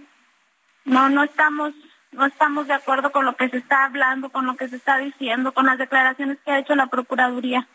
Eh, Dulce, ¿qué piensa usted que ocurrió con, con su hermano? Yo creo que fue un homicidio por parte de una persona homofóbica, sí. Mi hermano había tenido muchas amenazas de muerte. De hecho, cuatro días antes del suceso había tenido una amenaza de muerte. Él las recibía por medio de redes sociales, llamadas. Lo que está manejando el estado de Aguascalientes no, no, no estamos conformes con esa declaración. Eh, Dulce, de acuerdo con la información que da a conocer la, la Fiscalía y la propia seguridad de, del Estado, eh, lo que dicen es que pues no hubo eh, puertas forzadas, que no se ve una acción distinta a lo que se describe que fue producto de una pelea entre ellos y que pues eh, Dorian le quitó la vida a Jesús. Eh, ¿Ustedes eh, tienen acceso a la, a la investigación? ¿Ya pudieron conocer eh, de cómo se está contando por parte de la Fiscalía que ocurrieron los hechos? Antes de venirnos nosotros aquí a Saltillo no contábamos con la carpeta de investigación, todavía no nos la, no nos la hicieron, este, no nos dieron conocimiento de la carpeta de investigación. Este, nosotros no nos dieron acceso al lugar de los hechos, nos mantuvieron fuera del fraccionamiento donde mi hermano vivía. No, en cuanto a eso no no podemos dar no les podemos dar alguna información porque no vimos, no supimos este no, pues hasta el día de hoy no no hemos sabido nada en cuanto a las investigaciones, en, en cuanto a las pruebas que... O sea, la, la fiscalía la no la fiscalía no se reunió con ustedes, no les dio información, no les dio acceso a la investigación, eh, no les aportó ningún dato. No, ninguno. Hasta donde yo ahorita conozco, ninguno. El, lo, una de las cosas que dice, que dice la fiscalía es que no solamente no hay chapas forzadas, sino que hay cámaras eh, no en la no en la casa de su hermano, pero sí en eh, en casas vecinas y que no muestran que nadie haya ingresado en, en este hogar. ¿Qué opina usted? Pues es algo de lo que no puedo opinar porque como le comento no no nos dejaron ver, no nos dejaron entrar. No nos dejaron ver ni siquiera entrar al fraccionamiento, o sea, son cosas que nosotros desconocemos hasta el día de hoy. Eh, lo único que hemos sabido es por medio de redes sociales, cosa que por lo mismo que nosotros también es nuestra nuestro coraje porque se, han, infiltró información que no sabemos por qué, por, por qué se infiltró esa información en redes sociales y antes nosotros dar, este, tener conocimiento de las mismas. Eh, ¿Qué le están pidiendo a la fiscalía? Pues que se aclare todo esto, que nos dé pruebas con hechos, que no se estén basando en suposiciones, que no le den carpetazo al caso como como hasta el momento le han dado a muchos casos. Recientemente está el caso de Ulises por el cual mi hermano estuvo luchando, estuvo ayudando y no queremos que se repita la misma historia. O sea, No que, que se sigan que- otras líneas de investigación es lo que ustedes piden. Claro que sí, claro que sí, que se siga investigando, que, que nos apoyen, que, que nos esclarezcan el caso y que nos den hechos, hechos, no suposiciones. Eh, Dulce, ¿van a sepultarlo, tengo entendido, allá en, en Saltillo? Sí, estamos aquí en Saltillo. Mi hermano era, es de aquí de Saltillo, Coahuila. Nos lo trajimos para darle cristiana sepultura el día de hoy aquí en su tierra. Muy bien. Eh, Dulce, muchas gracias por platicar con nosotros esta mañana. Le mandamos un abrazo. Muchas gracias, muchas gracias a ustedes por brindarnos su espacio. Bueno, pues Nos, nos preguntaban que, bueno, ya, ya no dio tiempo a preguntarle que si acudirían a alguna instancia legal para reponer la investigación, pues tienen muchas, ah, hay muchas instancias legales. se, se pidió que la ah, trajera la investigación la, La Fiscalía, Fiscalía. General de la República. Efectivamente, eh, también eh, eh, cuando uno es pariente de una víctima puede, de hecho, es parte en el juicio y puede uno decir que no está de acuerdo. O sea, sí, sí hay formas de, de hacerlo. En realidad son preguntas más para un abogado que para que para la hermana de, del magistrado, pero en fin, mi posición es si hubo un homicidio de odio, si hubo un acto de odio, pues por supuesto se tiene que castigar, pero decidir que tiene que ser necesariamente esa la conclusión de la investigación, pues no lo puedo, Sí. no lo puedo aceptar. Bueno, y aquí lo que, lo que es la verdad, sí, y, eh, pues eh, definitivamente, ¿no? Saber exactamente qué pasó. Y yo creo que aquí lo que estamos escuchando de parte de Dulce, eh, Sergio, es eh, que no se conoció de primera mano la información, que ellos no han eh, visto la investigación, que solo han visto lo que ha salido en redes sociales y, y en, en los medios. Y bueno, pues me parece a mí que sí debió haber sido un primer paso, ¿no? De las autoridades, de comentarlo, de pues hablarlo primero con la familia. Y, y- yo me pregunto si vas a asesinar a dos personas y llegas armado con una navaja de rasurar. O no sé, habría quizás otros, por lo menos un cuchillo, ¿no? Pero en fin, son las 8 con 51. Vámonos a las calles de la Ciudad de México. Gerardo Galicia, adelante. Excelente mañana. Tenemos ya problemas para transitar sobre el eje 1 Oriente a medio de circunvalación. El motivo, tenemos concentración de comerciantes del mercado de la Merced que van a realizar una caminata, van a realizar una marcha rumbo al llamado búnker de la Fiscalía General de Justicia de la Ciudad de México, la Agencia 50, para denunciar eh, casos de extorsión. Por este motivo tenemos reducción a tan solo dos carriles sobre el eje 1 Oriente. Se espera que en los próximos minutos podamos tener un cierre sobre este eje y luego la ruta a seguir sería San Pablo y su continuación esta saga para tratar de llegar a la zona del eje central y luego a las instalaciones de la Fiscalía ubicadas sobre el doctor Río de la Loza. Para nuestros amigos que van a utilizar estos días en los próximos minutos habrá que tomarlo en cuenta. Vamos a tener algunos cierres a la circulación. Por lo pronto, el reporte seguimos muy pendientes. Muy bien, Gerardo, gracias. Hasta luego. Y Alan Rodríguez, ¿tú dónde andas? Cuéntanos. Lupita, Sergio, amigos, muy buenos días. Nos dirigimos hacia la zona del Zócalo de la Ciudad de México. Una marcha de aproximadamente 250 maestros que están avanzando sobre Calzada San Antonio Abad. Ya tenemos el corte a la circulación con dirección hacia el perímetro del centro a partir de la zona de, de viaducto y por este motivo la desviación de vehículos y la alternativa vehicular es la avenida Isabela Católica o bien el eje central Lázaro Cárdenas. Se trata de maestros de diversos niveles básicos, los cuales van a solicitar un aumento salarial en la zona del Palacio Nacional. Por lo pronto, el reporte que tenemos. Gracias, gracias, Alan. Estamos al pendiente, buen día. Y vamos rápido con Mario Miranda. Adelante, Mario. ¿Qué tal, Sergio Lupita? Muy buenos días. Tenemos información vial de la zona sur. Informarles a nuestros amigos automovilistas que en estos momentos se buen avance en el anillo periférico, esto en el, tramo de la glorieta de San Jerónimo al viaducto Tlalpan. En el sentido opuesto, en dirección al norte, encontraremos carga vehicular de insurgentes a Barranca del Muerto. Calzada de Miramontes con tránsito lento en ambos sentidos de Tasqueña Capitales. Calzada del Puesto con carga vehicular en ambos sentidos de Miramontes a Calzada de Tlalpan. División de Norte con tránsito lento de Miguel Ángel de Quevedo al circuito interior de Churubusco y finalmente Miguel Ángel de Quevedo con vialidad aceptable de División del Norte a la Avenida Universidad. Es la información vial al momento. Eh, gracias Mario Miranda por este este reporte. Son las ocho con cincuenta y cuatro. Nuestro número de WhatsApp es el 55 20 10 96 47. Regresamos.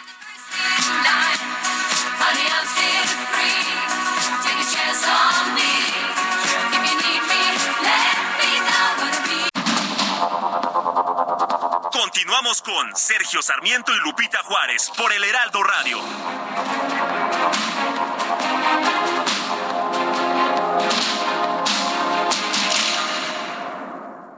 Una vez restablecido la normalidad del suministro eléctrico en Guerrero, la CFE destina más de 3.300 trabajadores a revisar colonia por colonia y casa por casa las instalaciones particulares afectadas con el fin de brindar apoyo a todos aquellos que lo requieran. La CFE ha acompañado al pueblo de Guerrero antes, durante y después del violento impacto del huracán Otis. CFE, somos compromiso, somos entrega. CFE, somos más que energía. Gobierno de México.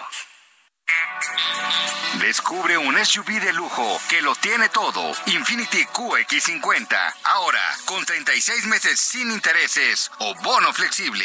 Descúbrelo en Infinity Pedregal, Avenida Insurgente Sur 1355, Jardines del Pedregal. Teléfono 5555-285344. Válido del 1 al 30 de noviembre. CAT promedio del 10.4% sin IVA para fines informativos. Consulta www.infinity.mx diagonal promociones.html.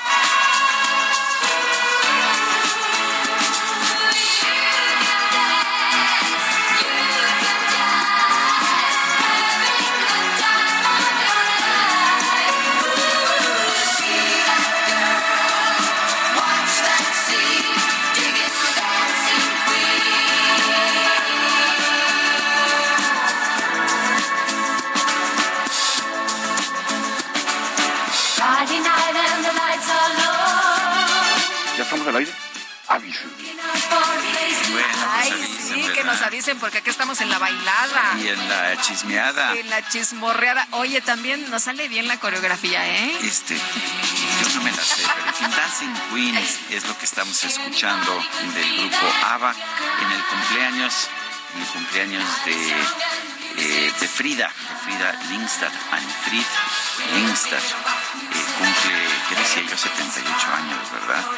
78, ¿quién dijera estas? Pues este, este grupo que fue tan importante ya en los años 70 y 80. Y nació el 15 de noviembre del 45, 78 está cumpliendo. ¿Sigamos bailando Me o dices- qué, señora productora? Me dices que tú sí sabías que ella había sido parte de este grupo Sí, de, Sergio, se- de eh, sí, niñas es una este, historia o de que ha niños. sido muy divulgada. Sí, yo no la- Sí, no la conocía. conocía. Sí, bueno, pues, eh, seguramente muchos de nuestros amigos la, la conocen y bueno, tú hablaste hace unos momentos, referiste, ¿no? Eh, un, un, eh, pues parte de la historia que te mandó eh, una persona Del público, del sí. público, sí.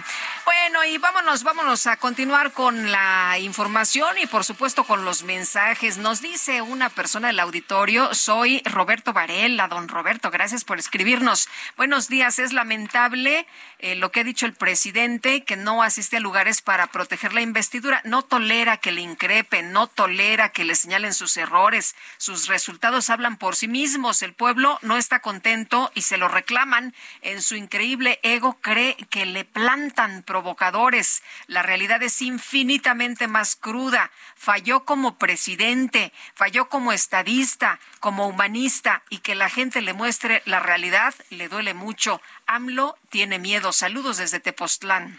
Dice otra persona, si el ministro Saldívar viola la Constitución para renunciar a la Suprema Corte de Justicia y los diputados de Morena con su mayoría le aprueban su renuncia, nada garantiza que Morena nuevamente viole la Constitución para nombrarlo secretario de Gobernación o fiscal general sin que haya transcurrido el tiempo marcado en la Constitución. Saludos, María Rosas. A propósito sobre ese tema, sabemos que tiene que haber un periodo de dos años entre pues eh, entre entre la el retiro de la Suprema Corte y el que puedas cumplir con otra función pero a ver un legislador eh, sobre ese tema me mandó eh, el artículo 101 de creo que es el artículo 101 de la Constitución y dice la Constitución les prohíbe ocupar un cargo hasta dos años después del retiro pero no dice nada cuando renuncia, porque se suponía que no podían renunciar más que por causa grave de salud. ¿Cómo la ves? A lo mejor es una forma pues de darle la vuelta a la prohibición constitucional del 101. Bueno, ya sabes que ellos siempre encuentran, ¿no? Cómo darle la vuelta. Eh, nos dice Rodolfo Padilla, buenos días. Cedillo estuvo dos meses cuando un huracán causó daños en Acapulco. Es lo que recuerda la gente, sí es cierto. Bueno, son las nueve con cinco minutos. La senadora Xochitl Galvez pidió hoy licencia a su cargo por tiempo indefinido para participar en la precampaña como aspirante a la presidencia. Misael Zavala nos tiene el reporte. Adelante, Misael. Muy buenos días, Sergio. Buenos días, Lupita. Efectivamente, Sergio, hoy la senadora y virtual candidata presidencial por el Frente Amplio por México, Xochitl Galvez Ruiz, pidió ya la licencia a su encargo para participar en la precampaña como aspirante a la presidencia de la República. En un documento enviado a la mesa directiva del Senado, la legisladora informó que solicita licencia a partir del 20 de noviembre, día en que inicia la etapa de precampañas. La virtual candidata presidencial por el Frente Amplio por México envió el documento hoy para que sea discutido y aprobado por el Pleno del Senado de la República, que a las 10 de la mañana tiene ya su sesión de manera eh, pues pública. En el oficio también se agradece a la mesa directiva al Senado, del Senado, encabezada por Ana Lilia Rivera Rivera, todas las atenciones y consideraciones durante el desempeño de su actividad legislativa. También ayer la senadora Galvez Ruiz se despidió de la Comisión de Asuntos Indígenas que preside y les notificó que ya no regresa al Senado, pues participará como aspirante a la presidencia de la República. El Pleno del Senado también aceptó ayer la sustitución de Xochitl Gálvez en todas las comisiones donde participaba como senadora. Eran alrededor de seis comisiones en las que participaba Xochitl Gálvez Ruiz, ya fueron ocupadas por otros panistas y hoy, bueno, ya en, unos, eh, en, unas, en un par de horas más se estaría discutiendo ya esta solicitud de licencia. Obviamente, eh, para las solicitudes de licencia no hay votación, solamente es a mano alzada y muy seguramente pues se la van a aprobar y también habrá algunas posturas y posicionamientos en el Pleno del Senado. Sergio Lupita, hasta aquí la información. Misael Zavala, muchísimas gracias. Gracias, buen día. Son las nueve con siete minutos y ¿qué crees, Guadalupe? ¿Qué pasó? Ya la veo, ya la veo venir. es la micro deportiva. Destaca entre la multitud Infinity QX55 2023. Provocativo diseño que atrae tus sentidos. Ahora, con 36 meses sin intereses o bono flexible. Descúbrelo en Infinity Polanco, Calzada General Mariano Escobedo 476. Ansures, teléfono 5590-357748. Válido del 1 al 30 de noviembre. Cat promedio del 10.4% sin IVA para fines informativos. Consulta www.infinity.mx diagonal promociones.html.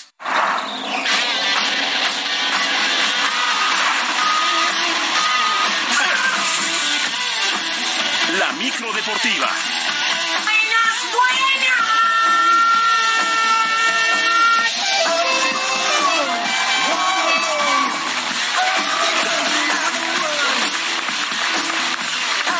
¿Y cómo no vamos a ver a la micro deportiva si ven nada más estos colores, además de que está re grandota y re ruidosa? Traen la música por dentro. ¿Cómo estás, mi querido Julio Romero? Muy bien, mi querida Lupita, Sergio, amigos Buenos del auditorio. días. Además, no sabemos si vamos aterrizando o despegando de tantos focos que traemos, tarros de crema, este celofanes. No, bueno, esto parece Parece un, verdadero, parece un verdadero antro, pero un antro lleno de felicidad y lleno de información, por supuesto. porque esta micro ya saben que todos los días echamos lámina, echamos lámina informativa. Háganse un lado que ahí vamos con Toño. Bueno, oigan, arrancamos con información de la selección mexicana de fútbol sub-17 que ha complicado de manera importante su calificación a la siguiente ronda en el Mundial de la Especialidad que se desarrolla en Indonesia. La madrugada de este miércoles se empataron a dos, a dos goles con Venezuela y el grupo F es encabezado por Alemania que llegó a seis puntos, mientras que Venezuela está con cuatro, México con uno y Nueva Zelanda en el fondo sin unidades. Así las cosas. México obligadísimo, pero obligadísimo a la victoria contra Nueva Zelanda en su próximo compromiso, si es que quiere tener posibilidades. Avanzan los dos primeros de cada grupo y los mejores terceros lugares, así es que pues todavía hay posibilidades, pero pues hay que ganar y de manera contundente a Nueva Zelanda, que en este sector C pues no ha podido obtener un solo punto, perdió contra Venezuela y ahora perdió contra Alemania. México cayó contra Alemania y ahora empató con este equipo de Venezuela. Pues mucha suerte para este equipo sub-17. Por su parte, la selección mayor pues prácticamente ya está con cuadro completo y entró en la parte fuerte de su preparación rumbo al compromiso o a los compromisos que sostendrán contra Honduras por los cuartos de final de la Nations League. Todo esto en la CONCACAF. Estos compromisos de viernes y martes son claves ya que el ganador obtendrá el boleto a la Copa América del próximo año. Por lo pronto, Luis Chávez este mediocampista se incorporó al equipo luego de un largo viaje desde Moscú. Aseguró que ha valido la pena el largo viaje y todo por estar en el evento continental en el 2024. Para mí es un orgullo siempre venir a representar a mi país. Ahora yo creo que eh, lo tomo más en cuenta el venir de un país tan lejos, de no hablar el idioma. Eh, me da todavía más gusto el poder venir y hablar mi idioma acá con mis compañeros y con amigos. Que obviamente va a haber equipos de mucha jerarquía en ese torneo y nosotros estamos enfocados eh, a jugar muy bien estos dos partidos para poder entrar a, a ese torneo.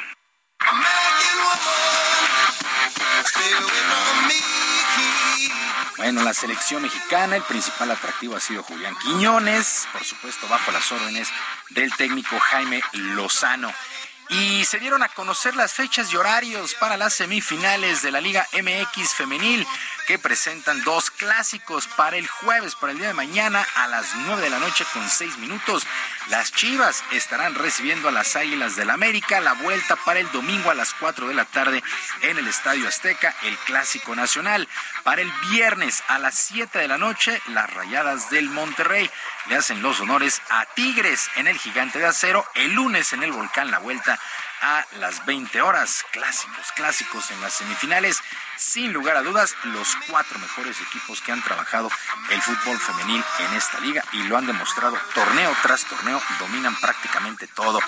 Y Miquel Arreola, presidente de la Liga MX, presentó un programa en beneficio de los aficionados de los 18 equipos de la primera división. A través de un video, el dirigente destacó que en este proyecto los 18 clubes trabajarán en igualdad de circunstancias. Por primera vez en la historia y gracias al gran trabajo que se ha realizado en la gestión financiera, hoy los ingresos de nuestra liga han crecido un 213%, lo que nos va a permitir repartir estos recursos entre los 18 clubes de la liga, impactando directamente en lo más importante, mejorar la experiencia de nuestros aficionados.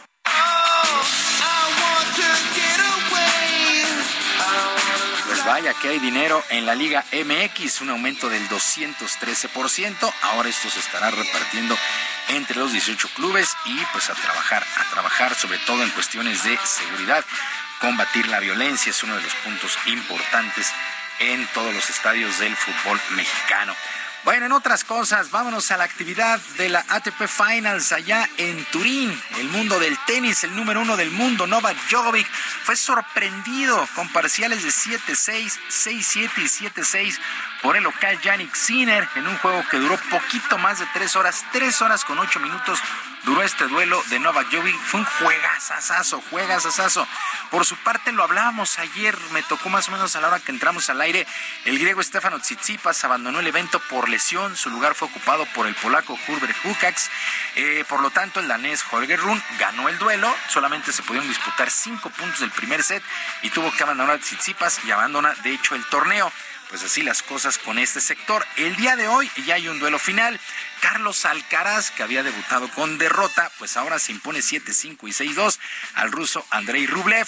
Para las 2 de la tarde, tiempo en la Ciudad de México, el también ruso Daniel Medvedev estará enfrentando al alemán Alexander Zverev. Se ha puesto bien interesante este torneo de maestros, estas finales de la ATP allá en Turín, en Italia. Y pues Yannick Sinner, pues eh, vaya que ha sido ovacionado de una manera importantísima es el local, pero además está jugando muy bien. ¿no? Y le ganó al número uno del mundo. O sea, no, prácticamente No, no es- no es fácil ganarle No, le había, no le había ganado. Djokovic, que ya aseguró terminar como en el número uno, pase lo que pase en este, en este evento, por octava vez en su carrera va a terminar un año como número uno.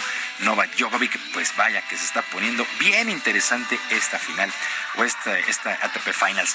Bueno, el púgil mexicano Emanuel El Vaquero Navarrete se declaró listo para defender el título superpluma de la Organización Mundial de Boxeo el día de mañana ante el brasileño Robson Concienzao allá en Las Vegas. Navarrete ofreció conferencia de prensa y se presentará a este duelo con récord de 38 triunfos por solamente un descalabro. 31 de estos triunfos ha sido por nocaut. Por primera vez en la historia. traen el estilo muy marcado olímpico y eso a cualquier peleador eh, con mi estilo es, es complejo, es difícil pelear contra oponentes de este nivel, de este estilo, pero pues trabajamos sobre eso, creo que la preparación la, inclinamos más a esa parte, tratamos de, trabajar eh, algunas cosas para pues que la pelea sea más, más fácil. Emanuel el Vaquero Navarrete, mucha suerte para su pelea el día de mañana. Ayer su último contacto con los medios de comunicación.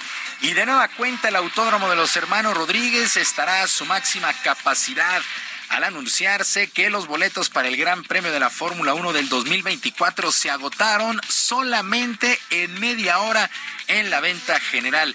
La edición de este año, que apenas se disputó hace un par de semanas, contó con la presencia de 400.639 aficionados en los tres días de actividad. La máxima categoría, hay que recordarlo, regresa a la actividad este fin de semana con el Gran Premio de Las Vegas, que por cierto es nocturno y posiblemente con la temperatura más baja de toda la temporada.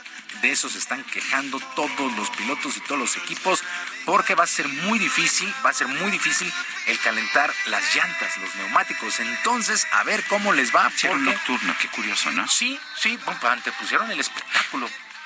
Pienso porque no, no, pero no, no le hallo una explicación. No, ¿verdad? Porque usualmente yo entiendo cuando son en Asia, luego los hacen nocturnos para que se puedan transmitir en Europa y América. pero- Y en Arabia por la- el tema del calor. Sí, ¿no? bueno, también se entiende. Pero aquí en Las Vegas, No se la entiende. verdad es que no se entiende. Y sobre todo, insisto, esta cuestión eh, del frío que va a haber, eh, los equipos están muy preocupados prácticamente todos, porque ahora sí que condiciones parejas y pues a ver cómo, cómo les va. Va a ser bien interesante ya a partir del viernes los primeros ensayos allá en Las Vegas. Y ya para finalizar, la Liga Mexicana de Béisbol anunció el regreso de los Charros de Jalisco para la próxima campaña, pues sustituyen a los mariachis de la misma ciudad de Guadalajara. La campaña abre el 12 de abril, así es que bienvenidos de nuevo los Charros de Jalisco que sustituyen a los mariachis, pues ahí solamente un enroque y una buena cantidad de dinero el pago que le hicieron los eh, charros a los dueños de mariachis. Sergio Lupita, amigos del auditorio, la información deportiva este miércoles. Les recuerdo nuestras vías de comunicación en ex Twitter, en ex Twitter. Estoy en arroba jromero hb, en arroba jromero hb, además del barrio deportivo, el barrio deportivo de lunes a viernes a las 7 de la noche en el YouTube. Que tengan todos un extraordinario día. Muchas gracias, mi querido Julio. Muy buenos días. Buenos días.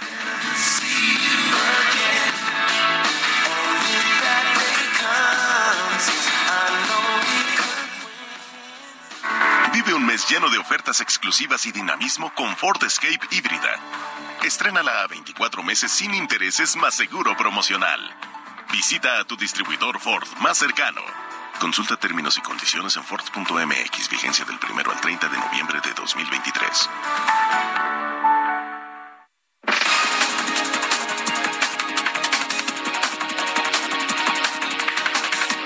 Vamos a un resumen de la información desde Palacio Nacional. El presidente López Obrador llamó a toda la población a actuar de forma precavida ante el comienzo oficial del periodo de precampañas electorales.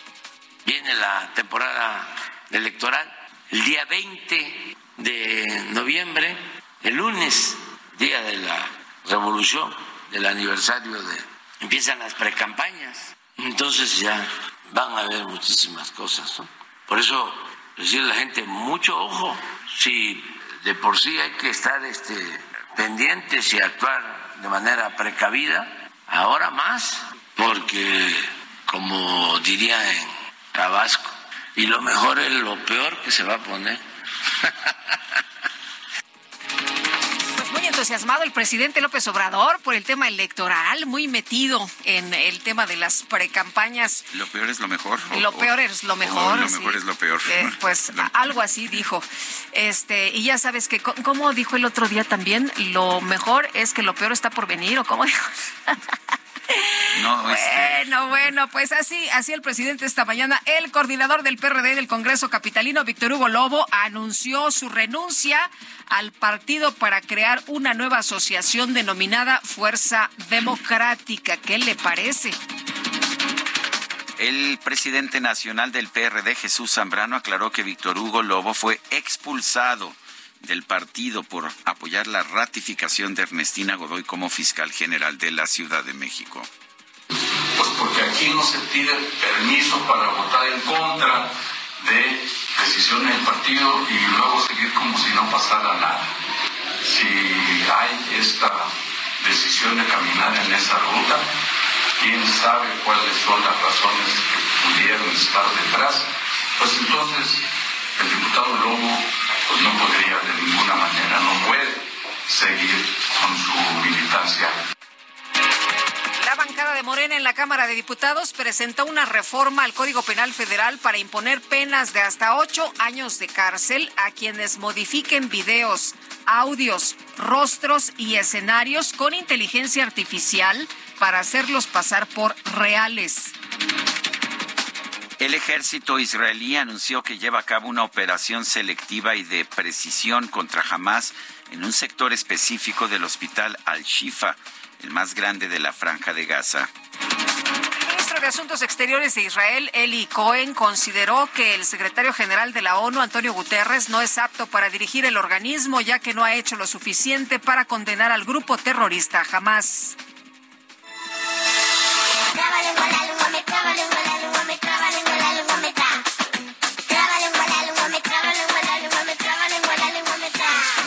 Dice el presidente López Obrador que se siente como en casa ya en Badiraguato, Sinaloa, pero pues le cuesta trabajo a veces pronunciar el nombre de su casa.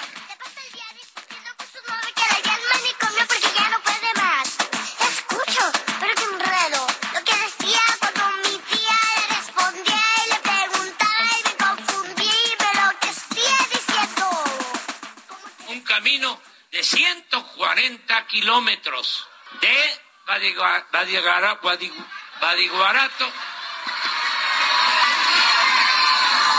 Badiguarato Badiraguato Badiraguato ¡Que viva Badiraguato! De Badiraguato ya me estaba yo camucando otra vez. De Badira- Badiraguato, Badiraguato, hasta Guadalupe Calvo. Hable bien, hable bien. Ay, bueno. Ay, ay, ay, pues sí, ¿no? Está más fácil decir Acapulco. Es- ah, pero pues Está más ahí, fácil, pero, Acapulco. pero ahí, ahí te ningunean. Sí, sí, sí. Bueno, vamos con información de Federico Guevara, que anda por allá en Chihuahua. Adelante, Federico, muy buenos días. Inicio de semana se diese la detención de la alcaldesa de Nuevo Casas Grandes, Cintia Ceballos Delgado, el día de hoy la juez Laura Belia Mendoza impuso una medida cautelar de prisión preventiva por 12 meses. Esto, pues, por el delito de peculado agravado en perjuicio del erario público, ya que esta alcaldesa, junto con la secretaria del ayuntamiento, vendieron terrenos propiedad del municipio eh, por eh, el orden de dos millones ciento noventa y ocho mil pesos, los cuales nunca fueron ingresados a las arcas públicas. Esta prisión preventiva es en lo que se integran otras otras otras carpetas, ya que al parecer hay otros dos funcionarios involucrados. Dichos predios, insisto, eran destinados a áreas verdes y se vendieron sin realizar la desincorporación del dominio público, proceso que debería de haber sido autorizado por el propio cabildo de ese municipio.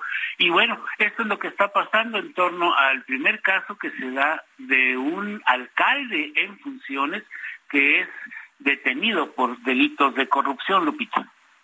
Se le, se le, había señalado ya en varias ocasiones y decían que pues estaba eh, muy eh, como prepotente, ¿no? Diciendo a mí no me va a pasar nada.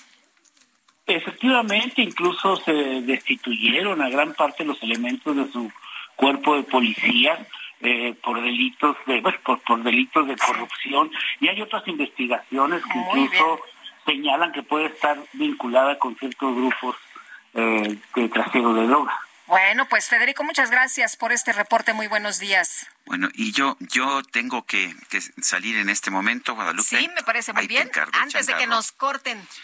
Regresamos.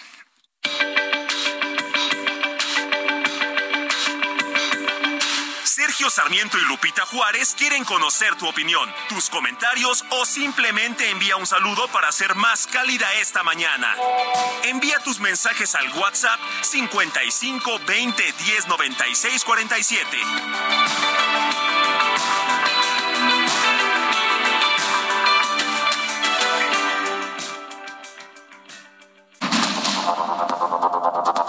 Continuamos con Sergio Sarmiento y Lupita Juárez por el Heraldo Radio.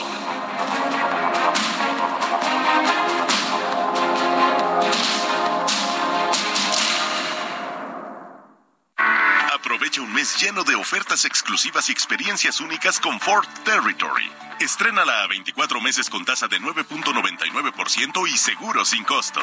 Visita a tu distribuidor Ford más cercano. Consulta términos y condiciones en Ford.mx, vigencia del primero al 30 de noviembre de 2023. Siente el máximo confort de un abrazo a todo tu cuerpo. Te mereces un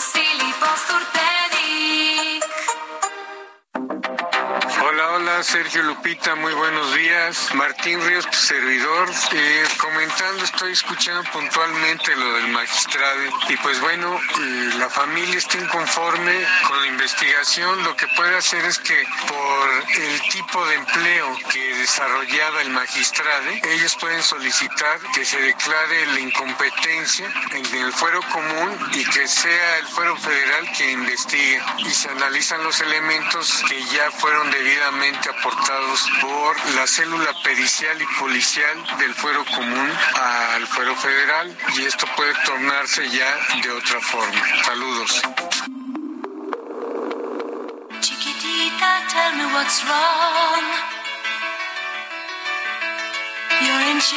by your own sorrow.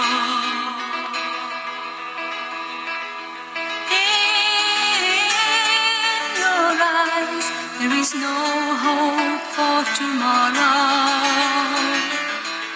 How I hate to see you like this. There is no way you can deny it. I can see that you're all so sad, so quiet. Chiquitita, tell me the truth.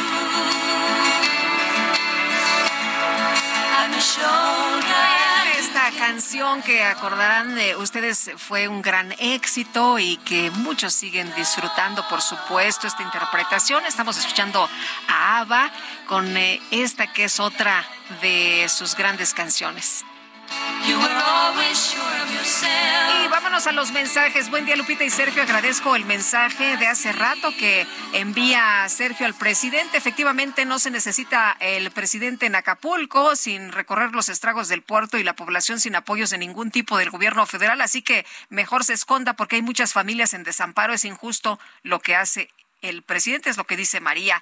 Y bueno, también eh, nos dice otra persona, lo que cuesta trabajo creer de la versión de la Fiscalía de Aguascalientes es que tuviera en casa esas cuchillas que dejaron de usarse hace 30 años y que si se pelearon, escogieron el agresor algo tan raro en vez de tomar un cuchillo de las cocinas o unas tijeras. Bueno, pues a mí no me suena tan descabellado, la verdad, eh, como usted lo, lo plantea. Eh, tenían de estas, eh, pues, eh, que se utilizan ahora, ¿no? En las barberías, que está muy de moda estas cuchillas para rasurarse. nos dice otra persona, buenos días, este gobierno también está jugando a ser banquero. Si llegas a perder la tarjeta del bienestar y pides la reposición, la respuesta es que van a tardar un año y medio para recibirla. Solo en este banco sucede eso. Banqueros o jugando a ser banqueros es lo que nos dice María Soto. Arturo Salinas, quien fue designado por el Congreso de Nuevo León como gobernador interino del estado, dijo aceptar la determinación de la Suprema Corte. Juan Teniente, cuéntanos, ¿qué tal? Muy buenos días. ¿Qué tal? Buenos días, saludos, Sergio. Mira, pues eh, ya aceptó Arturo Salinas, quien fue nombrado prácticamente en fast track eh, como gobernador interino por el Congreso del Estado el día que se aprobó la licencia al gobernador Samuel García para contender en el proceso electoral a la presidencia del, 2024. El día de ayer, por la tarde, de tarde-noche, Arturo Salinas, actual magistrado con licencia, eh, aceptó la designación de la Suprema Corte de Justicia y él reconoce que pues quedará en manos del Congreso al nuevo al nuevo gobernador interino este pero escuchemos lo que él dijo en sus redes sociales ayer por la tarde y anoche la Suprema Corte de Justicia de la Nación admitió a trámite las controversias 487 y 488, así como sus incidentes de suspensión. En su resolución, el ministro Javier Laines Potisek dejó sin efectos mi designación como gobernador interino del Estado de Nuevo León. Asimismo, dejó sin efectos el acuerdo por el cual, ante la licencia de Samuel García Sepúlveda, dejaba como encargado del despacho al secretario general de Gobierno, Javier Navarro Velasco. Finalmente, y con el objetivo de no poner en peligro la gobernabilidad del Estado, reconoce la facultad del Congreso para designar a quien fungirá como gobernador interino a partir del 2 de diciembre de 2023. Agradezco la confianza puesta en mi persona. Respeto la resolución del ministro de la Corte. Soy un hombre de ley y que respeta las leyes y las autoridades por encima de cualquier opinión o interés personal. Bien, pues esto fue lo que dijo eh, Arturo Salinas, esto basado también en el artículo 132 de la Constitución eh, de Nuevo León, donde especifica que ningún funcionario del Poder Judicial podrá asumir un cargo del gobierno estatal aún y con licencia y así pues se le negó esta eh, determinación que le dio el Congreso Estatal. Ahora hay que esperar la determinación del Congreso del Estado, ya que... Oye, ¿ya hay nombres? ¿Ya hay nombres? No, fíjate que todavía no se ventilan nombres. Aquí, la, aquí el detalle es que constitucionalmente debería de designarse a un militante o miembro de Movimiento Ciudadano, que fue el partido que ganó con Samuel García. El detalle que con la nueva constitución que presentó al inicio de su administración eh, Samuel, el gobernador con licencia, esto lo cambió y ahora cualquier persona puede ser designada como gobernador interino. Esos cambios que creó eh, con la constitución que hace, inclusive el mismo Congreso aprobó al inicio de su administración, cuando todo era miel sobre hojuelas, no las discusiones que tienen ahorita y controversias. Habría que esperar porque... Ahorita no los puede ver ni en pintura, ¿no? Es correcto, es correcto. Este, hay mucho eh, que ver. los, los temores de Samuel Lupita son, como no hay un fiscal designado por la renuncia por el caso de Abanín, este, del, anterior fiscal. Eh, hay varios puntos donde Samuel está solicitando que se, que se designen a personas a modo para él. Al irse Samuel, obviamente el Congreso del Estado buscará poner a una persona a modo para que pueda resolver las situaciones, porque inclusive hay, hay municipios que no han recibido los recursos estatales. ¿Por qué? Porque son de otro partido, que Samuel también no los ha permitido. O sea, hay muchas cosas eh, de tejimaneje político donde pudiese arreglar los prianistas, pudiesen arreglar situaciones que no han podido arreglar con Samuel. Y ese es es el, el asunto mediático que hay. Habría que esperar si ahora el nuevo amparo de Samuel para que continúe Javier Navarro como gobernador interino o encargado de despacho de la oficina del gobernador es procedente. Pero esto ya se va a determinar, pero es un proceso que mientras un perro son manzanas, eh, durante el proceso electoral se pueden meter las denuncias y eso de todas maneras se quedaría Javier como interino por el amparo mientras se resuelve ese amparo para beneficio de los pianistas aquí en Nuevo Bueno, pues Juan, muchas gracias. Muy buenos días. Estaremos muy atentos. Buenos días, Lupita. Hasta, luego. Y hacemos un recorrido por el país. Empezamos con Juan David Castilla. Nos vamos hasta Veracruz. Muy buenos días, Sergio y Lupita. Los saludo con mucho gusto desde Veracruz con la mala noticia de que los cuerpos de un niño de tres años y su madre fueron encontrados junto con los de otras tres personas al interior de una fosa clandestina localizada en la congregación El Castillo, municipio de Jalapa, la capital del estado. Se trata del menor Jadiel David y su madre Marilú García Hernández, de 21 años, quienes habían sido reportados como desaparecidos desde el pasado 16 de agosto en la ciudad de Jalapa. La Fiscalía General del Estado, a cargo de Verónica Hernández Yadanz confirmó en un breve comunicado que el pasado 7 de noviembre, dentro de la carpeta de investigación 231 diagonal 2023, se obtuvo un punto positivo en parcelas ejidales pertenecientes a la localidad El Castillo. Tras la autorización de un juez, se realizaron maniobras para el cateo con fines de exhumación, recuperándose los cuerpos de cinco víctimas, dos hombres, dos mujeres y un menor de edad, que estaban reportados como desaparecidos desde el pasado 16 de agosto. Se habla de que también se hallaron los cuerpos de Manuel Rodríguez de la Rosa y Jorge Hernández Tapia, de 33 y 49 años respectivamente. Sin embargo, esto no ha sido confirmado de manera oficial y tampoco ha sido revelada la identidad de la otra mujer. La dependencia estatal informó que se realizan las gestiones para la entrega digna de los restos humanos a sus familiares en la capital veracruzana. Ese es el reporte desde Veracruz, Sergio Lupita. Excelente día, un abrazo. Escuchemos ahora a mi compañera Ana Laura, por favor. Momentos de terror y angustia vivieron niños y docentes de la escuela primaria Leona Vicario en la ciudad de Tijuana tras una intensa balacera que se registró la mañana del martes en el Boulevard 2000. Un hombre y una mujer dispararon en repetidas ocasiones contra unidades de la policía municipal que transitaban en la zona y de inmediato los oficiales respondieron al ataque del que resultaron ilesos y lograron la detención de ambas personas. Fue a través de un video en redes sociales en el que se observa cómo la maestra tranquilizó a sus alumnos cantando canciones debajo de los mesabancos. Cabe mencionar que el pasado 12 de octubre también fueron atacados a balazos elementos de seguridad en la zona y el mismo plantel educativo tuvo que suspender clases. Esa es la información desde Tijuana, Baja California. Sergio Lupita, les pongo al tanto de lo ocurrido en una escuela primaria ubicada en la comunidad de Miranda, municipio del Marqués, Querétaro. Martes por la mañana, los alumnos de sexto de primaria entre 11 y 12 años manipulaban un artefacto. Se trataba de una pistola pluma. Esta se accionó y terminó con la vida de uno de ellos. Al respecto, la coordinación de la Unidad de Servicios para la Educación Básica en el Estado de Querétaro, la UCEBEC, a través de su coordinador Raúl Itorralde, proporcionó información sobre este incidente donde fue reportado de primer mano que el alumno habría sufrido un desvanecimiento, lo que llevó a activar los protocolos de emergencia y el número de emergencias 911. Personal de protección civil, escolar y de municipio del Marqués acudió al lugar, brindó RCP, pero lamentablemente ya no contaba con signos vitales. El niño responsable del disparo también sufrió una crisis nerviosa tras este incidente, además de que las circunstancias exactas y cómo ingresó el arma al plantel escolar aún no están claras y están siendo investigadas por la Fiscalía General del Estado, quien llevó a cabo las diligencias al interior del salón de clases. La escuela permanecerá cerrada hasta el próximo jueves y se continuará brindando apoyo psicológico a los compañeros afectados por este evento, así como el niño interviniente. Hasta el momento no se habían registrado casos violentos previos en la institución, así lo informó su coordinador Raúl Iturralde. Enfatizó la necesidad de trabajar en conjunto con la participación social y de los padres de familia. Esto corroborado con el gobernador del estado, quien pidió a los padres de familia poner atención a sus hijos con lo que llevan a las escuelas. Estaremos al tanto de las investigaciones para deslindar responsabilidades. Informó para Heraldo Media Group Rodrigo Mérida, corresponsal en Querétaro.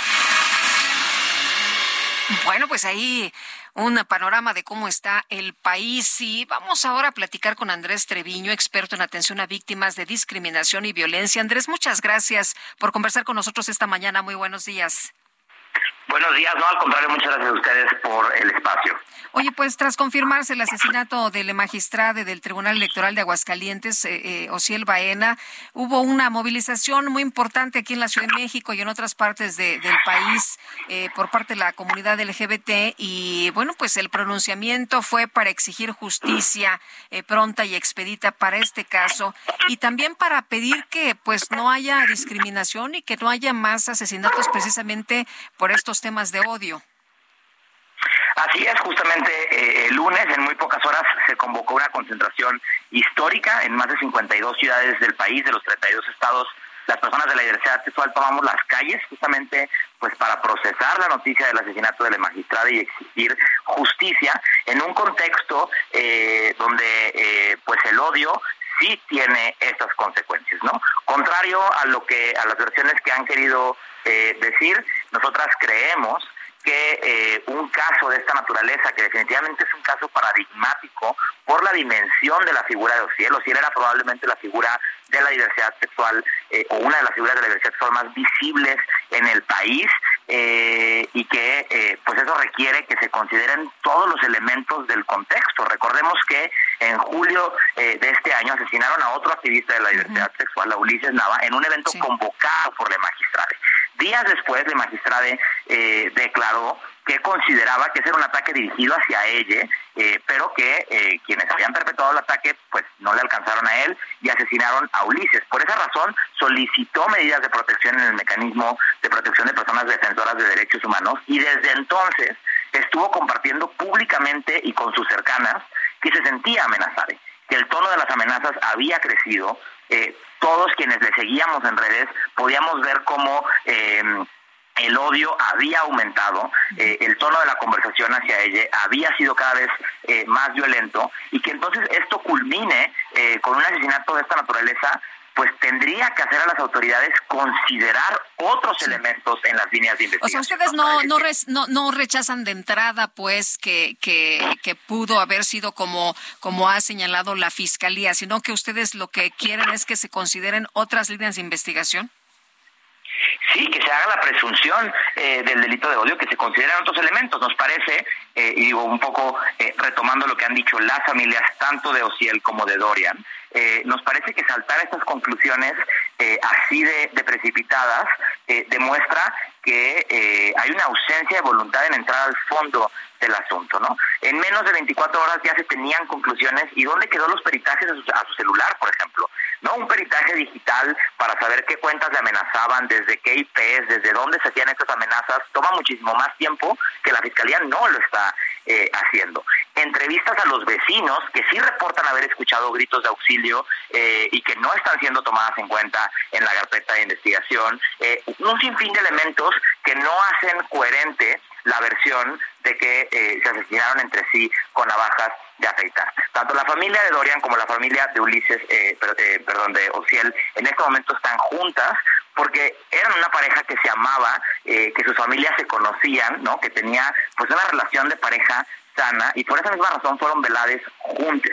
Las familias no creen la versión de la fiscalía eh, y bueno, quienes defendemos derechos humanos eh, consideramos no que ante eh, pues la confusión y la ausencia de información clara eh, se necesitaría darle eh, mayor seriedad y más tiempo a la investigación y no saltar a eh, sacar estas declaraciones que no solo son precipitadas, sino que son estigmatizantes. Ya hemos visto en medios de comunicación querer pintarles como personas que consumían drogas, querer asociar su muerte eh, con este tipo. Bueno, lo que pasa es que según la fiscalía los resultados fueron positivos para eh, Dorian por metanfetaminas, ¿no?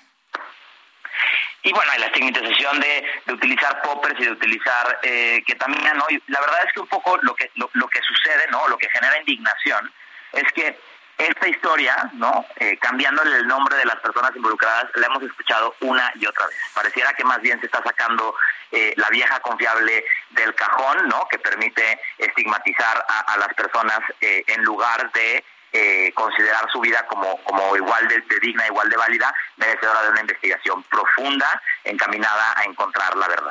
Andrés, ¿crees que es importante que la Fiscalía General de la República atraiga este caso?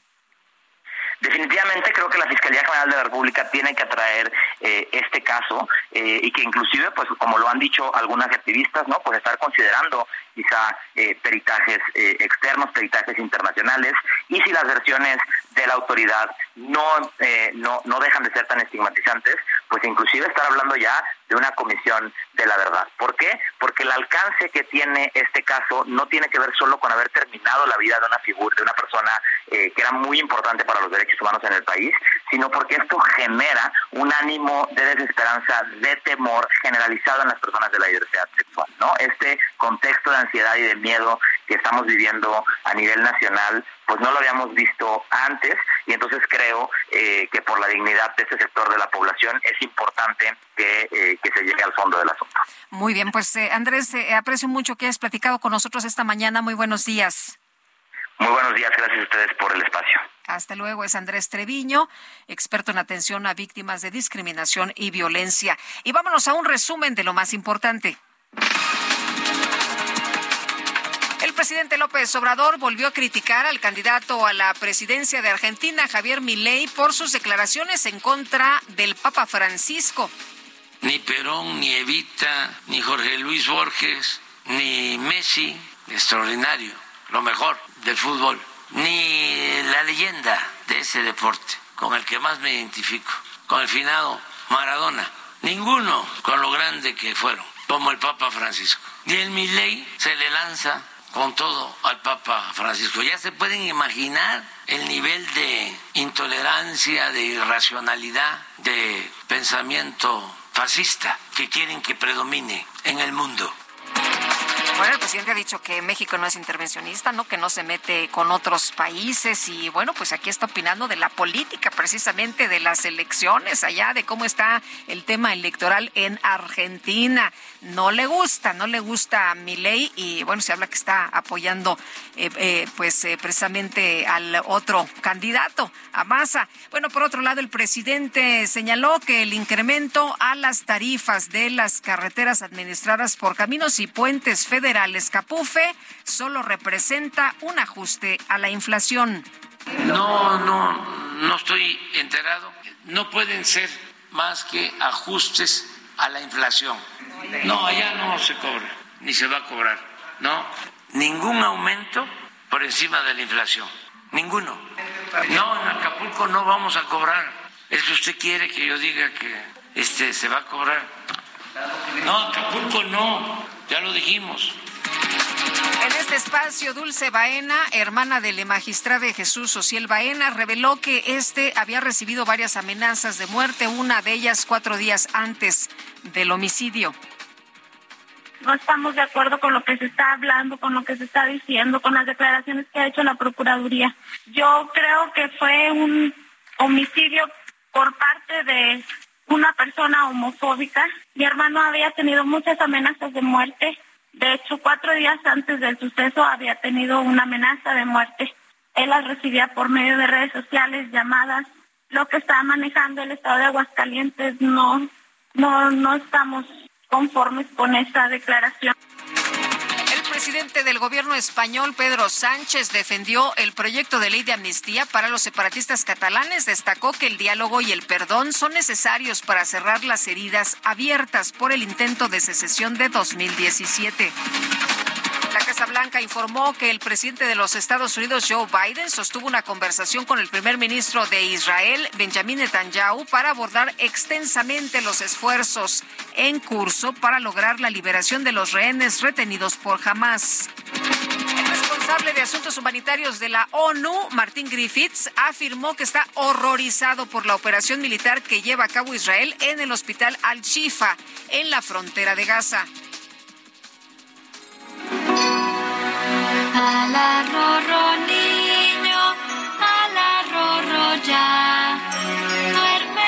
Mi niño, ya. Este niño.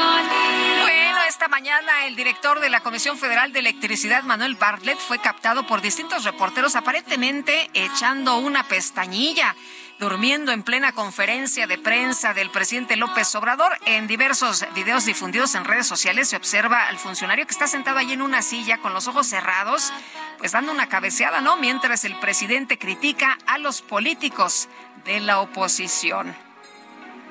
Niño, ala rorro ya.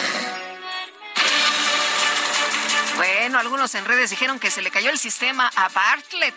Pero bueno, vámonos. Eso es verdad. Vámonos Eso es con verdad. Alan Rodríguez, que nos tiene más información esta mañana. Alan, ¿cómo te va? Muy buenos días. Hola, ¿qué tal Lupita? Amigos, muy buenos días. Eh, Ya nos encontramos en la plancha del Zócalo de la Ciudad de México, en donde un grupo de aproximadamente 1.800 maestros lograron ingresar luego de que se les impidió el paso en la avenida 20 de noviembre y luego de que encontraron esta instalación urbana precisamente con vallas metálicas por motivo de las actividades que habrá del aniversario de la Revolución Mexicana. Ellos ya se encuentran concentrados en este punto de la Plaza de la Constitución en espera de alguna respuesta por parte del presidente de la República, Andrés Manuel López Obrador, a quien vienen a solicitarle una nivelación salarial, así como la verificación de algunos de sus compañeros que están trabajando sin la certeza de un contrato definitivo. Por este motivo tenemos los cortes a la circulación que están impidiendo el paso hacia la zona del circuito del Zócalo de la Ciudad de México y la presencia de los maestros que amenazan si no les hacen caso. Muy bien. Muchas gracias, Alan. Y nosotros ya nos vamos en nombre de todo el equipo. Gracias por su atención. Nos escuchamos mañana en punto de las 7. Que la pasen todos a todo dar. Heraldo Media Group presentó Sergio Sarmiento y Lupita Juárez.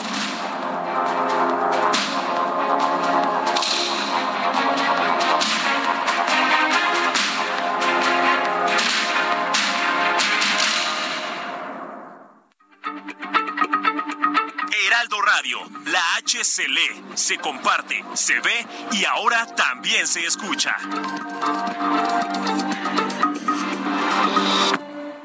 En el fin irresistible de Sam's Club, con el 10 más 1, paga 10 y llévate 11. Leche evaporada Carnation Clavel Nestlé, 8 piezas de 360 gramos cada uno, a 166. En Café Nio Especialidad nos encargamos de que tus clientes disfruten del mejor café. Gracias a nuestro servicio, llevamos café 100% mexicano, equipos profesionales y mucho más a negocios de todo el país. Llama al asterisco 2233 para tener al mejor aliado. Café Nio Especialidad, proveedor de excelencia en café para negocios.